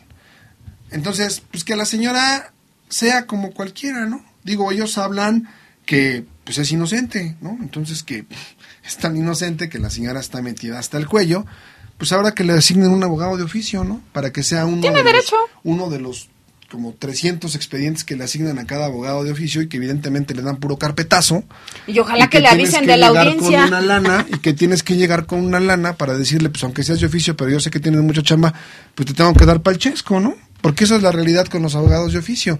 Porque también la sobrecarga, están saturados y es real que no pueden estar al pendiente ni estar en todas las audiencias de tantos casos que llevan. Y ya ni saben, porque, digo, este, yo tuve una audiencia el día lunes, y así, el abogado de oficio de, de los compañeros, y híjole, pues sí, o sea, uno entiende que tienen mucha chamba, y entonces ya al final dijo, podemos mandar a receso porque yo ya tengo otra audiencia, ¿no? Diablos, pues así las cosas. ¿Y qué creen? Que entonces eh, los todavía abogados de Rosario Robles agregan que confían en el Poder Judicial de la Federación y aseguran están, estar convencidos de que su defendida obtendrá su libertad a corto plazo. Qué buena onda.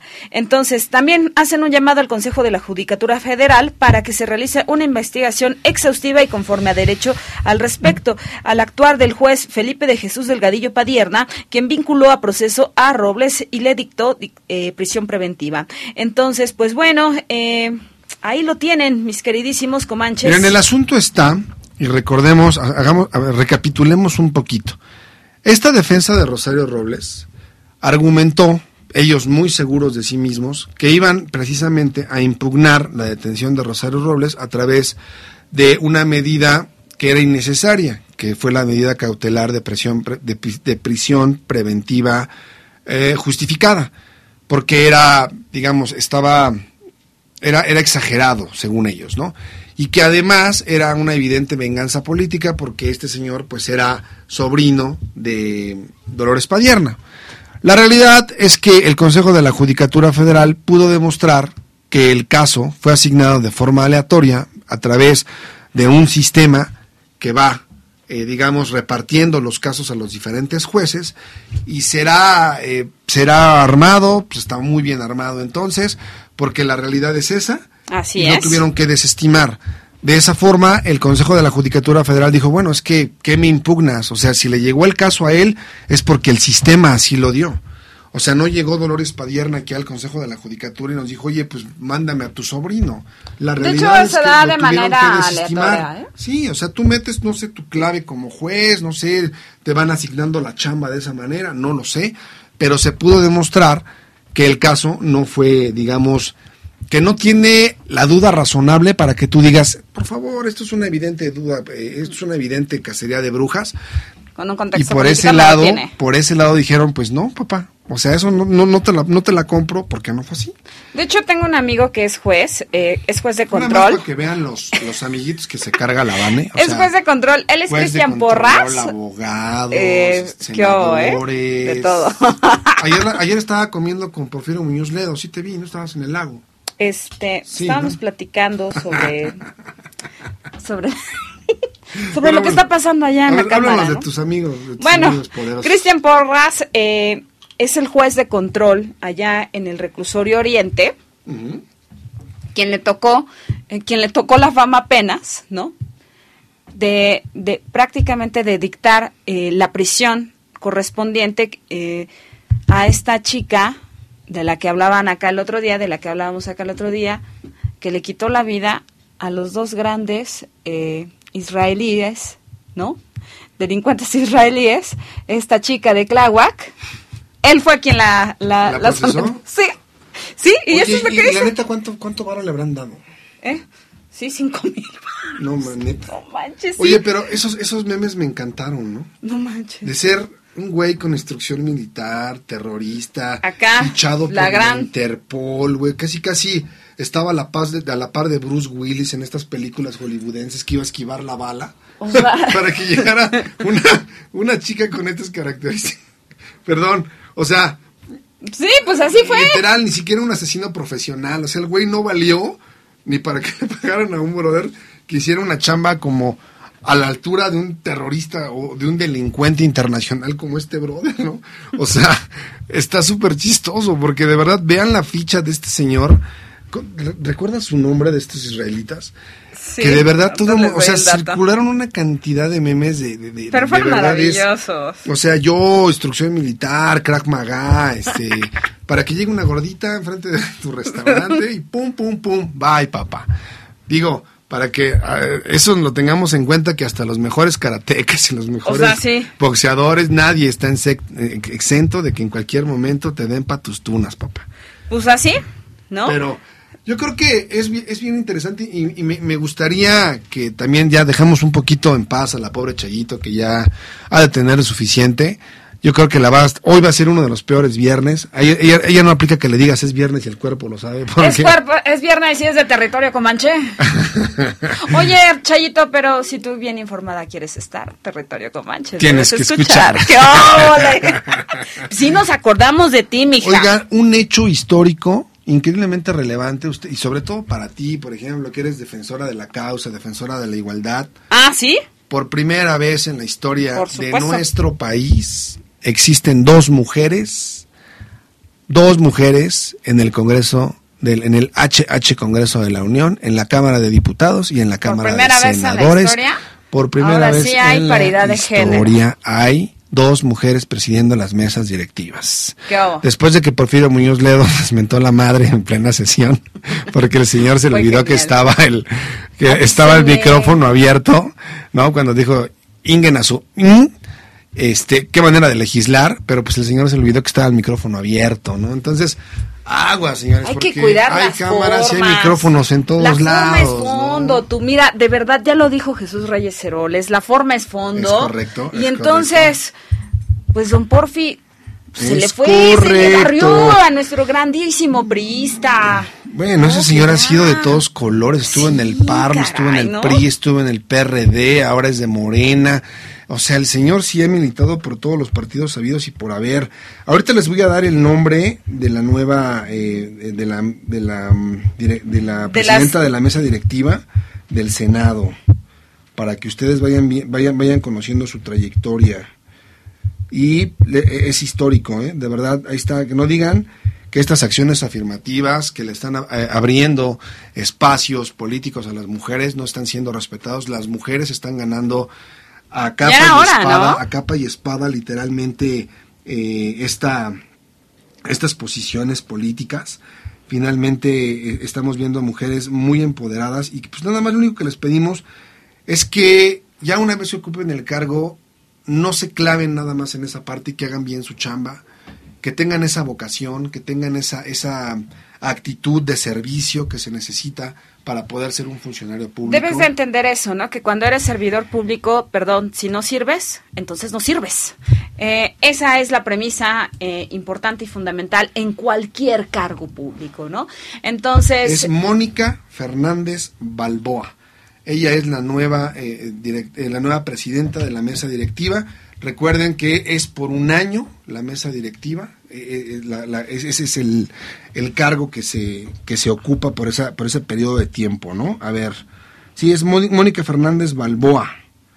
ella, es correcto. ella va a dirigir la mesa directiva de la Cámara Alta o de la Cámara Del- Baja. del Senado, Del, del Senado, Senado, o sea, de la de la Cámara, Cámara Alta. Alta. ¿No?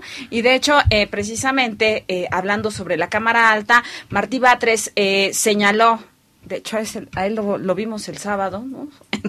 y pues bueno, él señaló algo bien importante en estos dimes y directos. Déjenles que voy a decir, les voy a, decir así súper textual que es la mesa directiva del Senado. Es el órgano rector de la Cámara de Senadores, se integra por un presidente, tres vicepresidentes y cuatro secretarios, todos electos por mayoría absoluta de los miembros presentes en la Cámara y en votación por cédula. Eh, en esta legislatura, para asegurar la representación de todos los grupos parlamentarios. Recuerden que pues la mayoría en los dos congresos es de Morena, ¿no? Ahí nomás se los encargo. Y pues de esta manera ya se eligió, se llegó a este acuerdo, a un acuerdo parlamentario donde se eligieron también a los cuatro secretarios adicionales.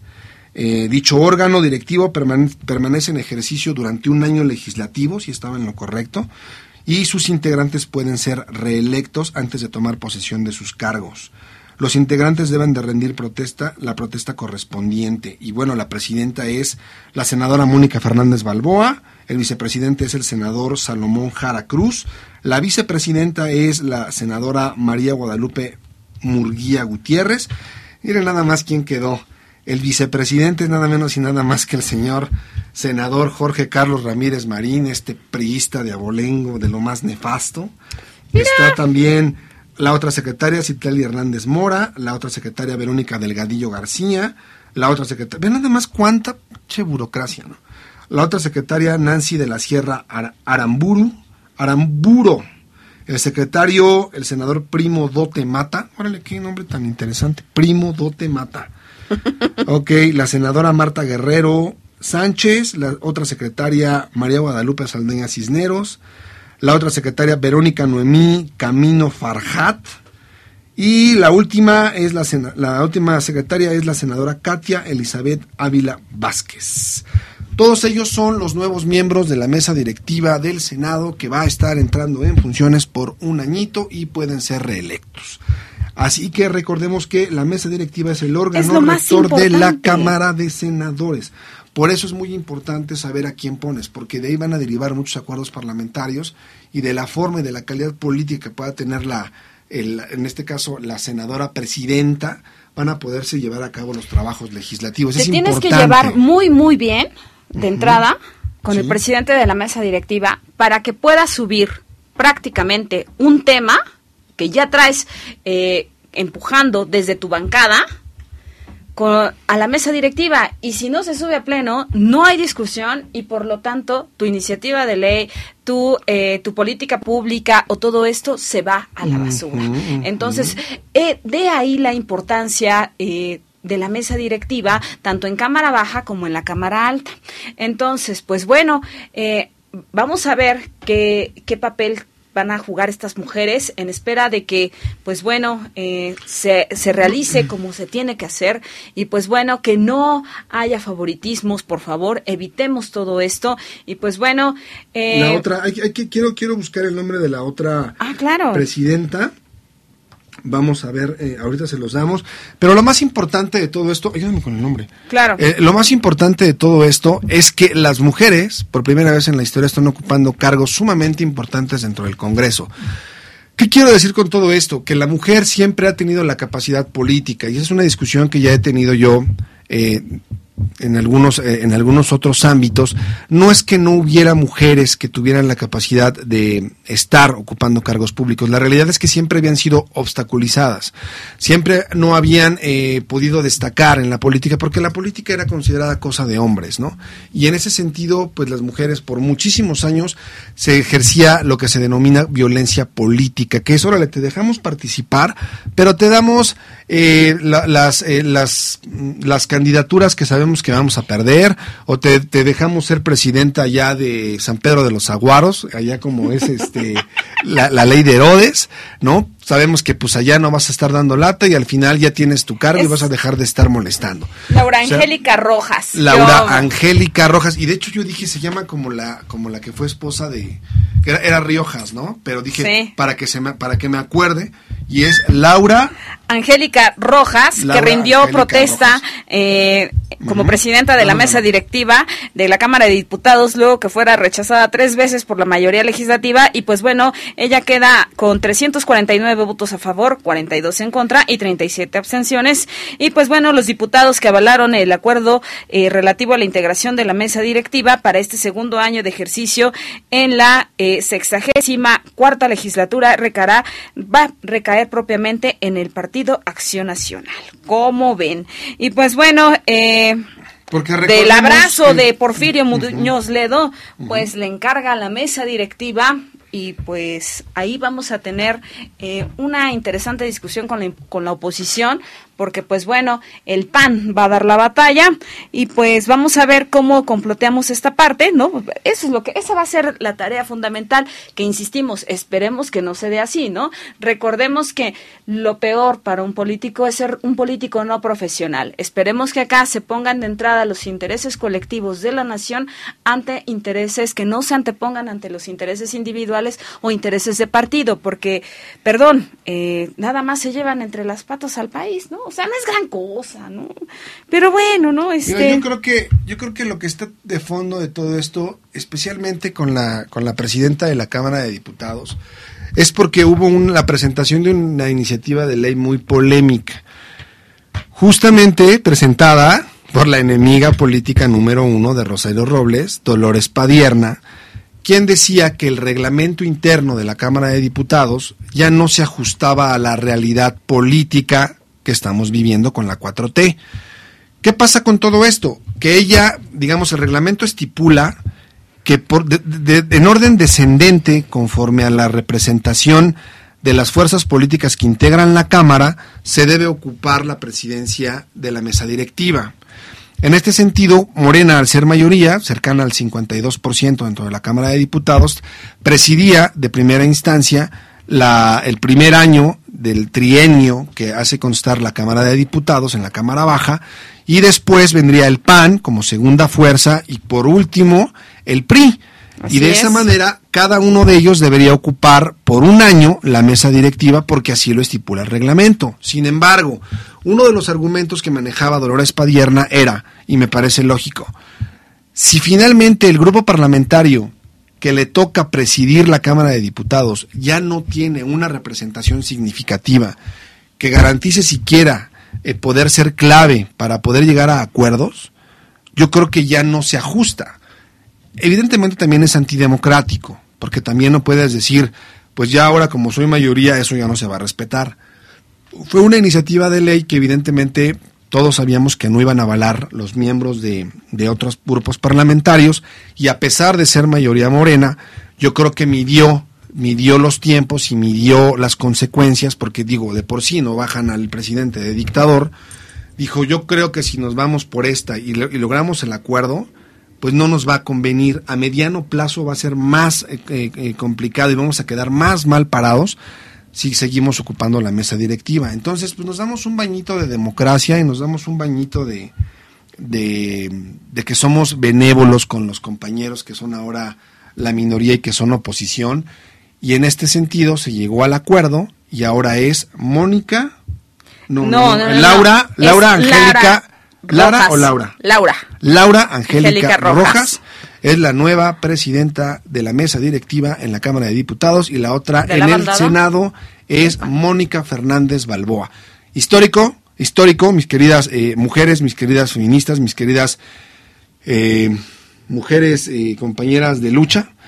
Histórico, dos mujeres ocupan cargos importantes en el Congreso de la Unión. Ya no son solo legisladoras, sino que además son presidentas de la mesa directiva. Hay nomás. Nada más. Hay nomás para que lo vean. Este, esto, este, esta legislatura, ah, y pasó en la 4T, eso es casualidad, pero bueno, eh, eso es casualidad. Eh, la realidad es que es, un, es una fecha histórica, anótalo en el calendario, primera vez en la historia que dos mujeres Pues nuevas formas de hacer política, ¿no? las mesas directivas de ambas cámaras. Pues mi querida Vane, yo creo que eso me encantaría que tú nos ahondaras un poquito más del papel de la mujer. ¿Qué te, vamos Claro, a de dejarle sí. una tarea. De hecho, sí. Vamos a dejar una tarea a mi queridísima Vanessa, ¿no? Para que se ponga a chambear. Ahora sí, en serio. Como debe de ser. Vamos, va- haz- haznos En materia de género algo. y paridad. ¿Cuánta, ¿Cuánta representación política ha venido, eh, digamos, em, siendo importante a partir de las reformas de igualdad ¿no? Va. que se han venido eh, gestando en los congresos de la Unión? Y nos hablas de algunas que han sido las más destacadas en el próximo programa. ¿Qué te Me parece? parece muy bien. Y vamos a ir viendo también la petición para eh, ¿El INAI? solicitar el acta de entrega De recepción, entrega-recepción. ¿no? Que en teoría eh, hizo Rosario Robles Berlanga y que debe de ir firmada y que debe de estar también recibida por él que fue candidato a la presidencia por parte del Revolucionario Institucional. José Antonio Midcuri Breña, Es correcto. ¿verdad? Y eso nada más en Cedesol porque falta el de Sedatu, tú.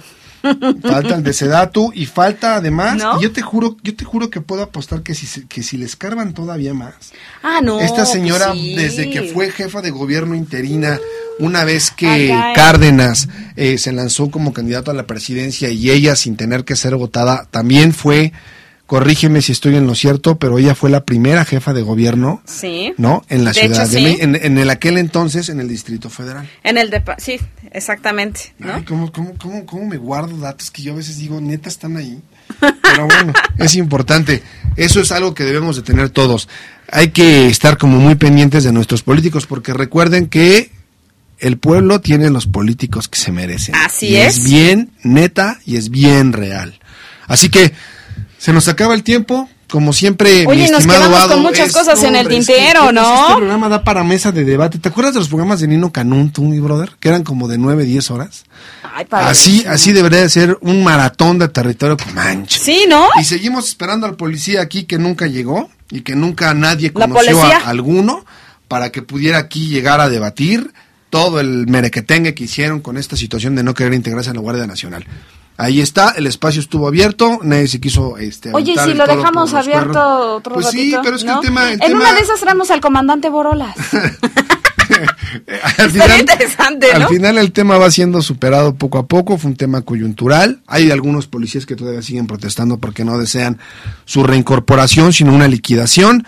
Y en ese sentido la Secretaría de Gobernación dijo que no se les va a liquidar porque no se les está despidiendo y tienen más de cinco opciones para poder seguir teniendo trabajo. Pero los señores se encapricharon y no quieren. En fin, vamos a seguir hablando de todo esto y de muchísimas cosas más y de todo lo que pase la próxima semana aquí en Territorio Comanche. De mi parte es un gusto estar aquí al frente de este micrófono. Por favor no olviden escucharnos a través de Acústica Radio. No olviden visitar nuestra página en Facebook. Ya también tenemos el- la, la página de internet tal cual, ¿no? Que es Acústica Radio. Tenemos canal en YouTube. Tal cual a toda la banda que a veces se le vaya, se le barran los nombres del... Nada más pongan Acústica Radio. Eso. Pongan Territorio Comanche y ahí el buscador de internet les va a dar todos los resultados. De mi parte es todo. Nos vemos el próximo viernes, mi querida Vane. Pues bueno, no se olviden escucharnos también a través de Spotify y también a través de los podcasts que están en Google Store y también en el Apple Store.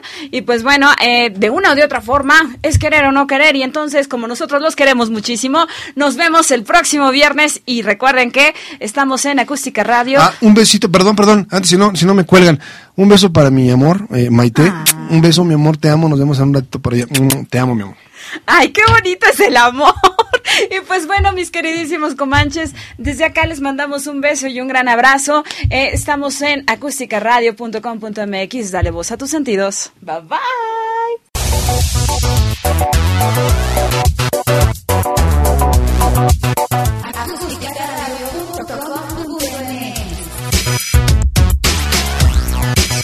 Dale voz.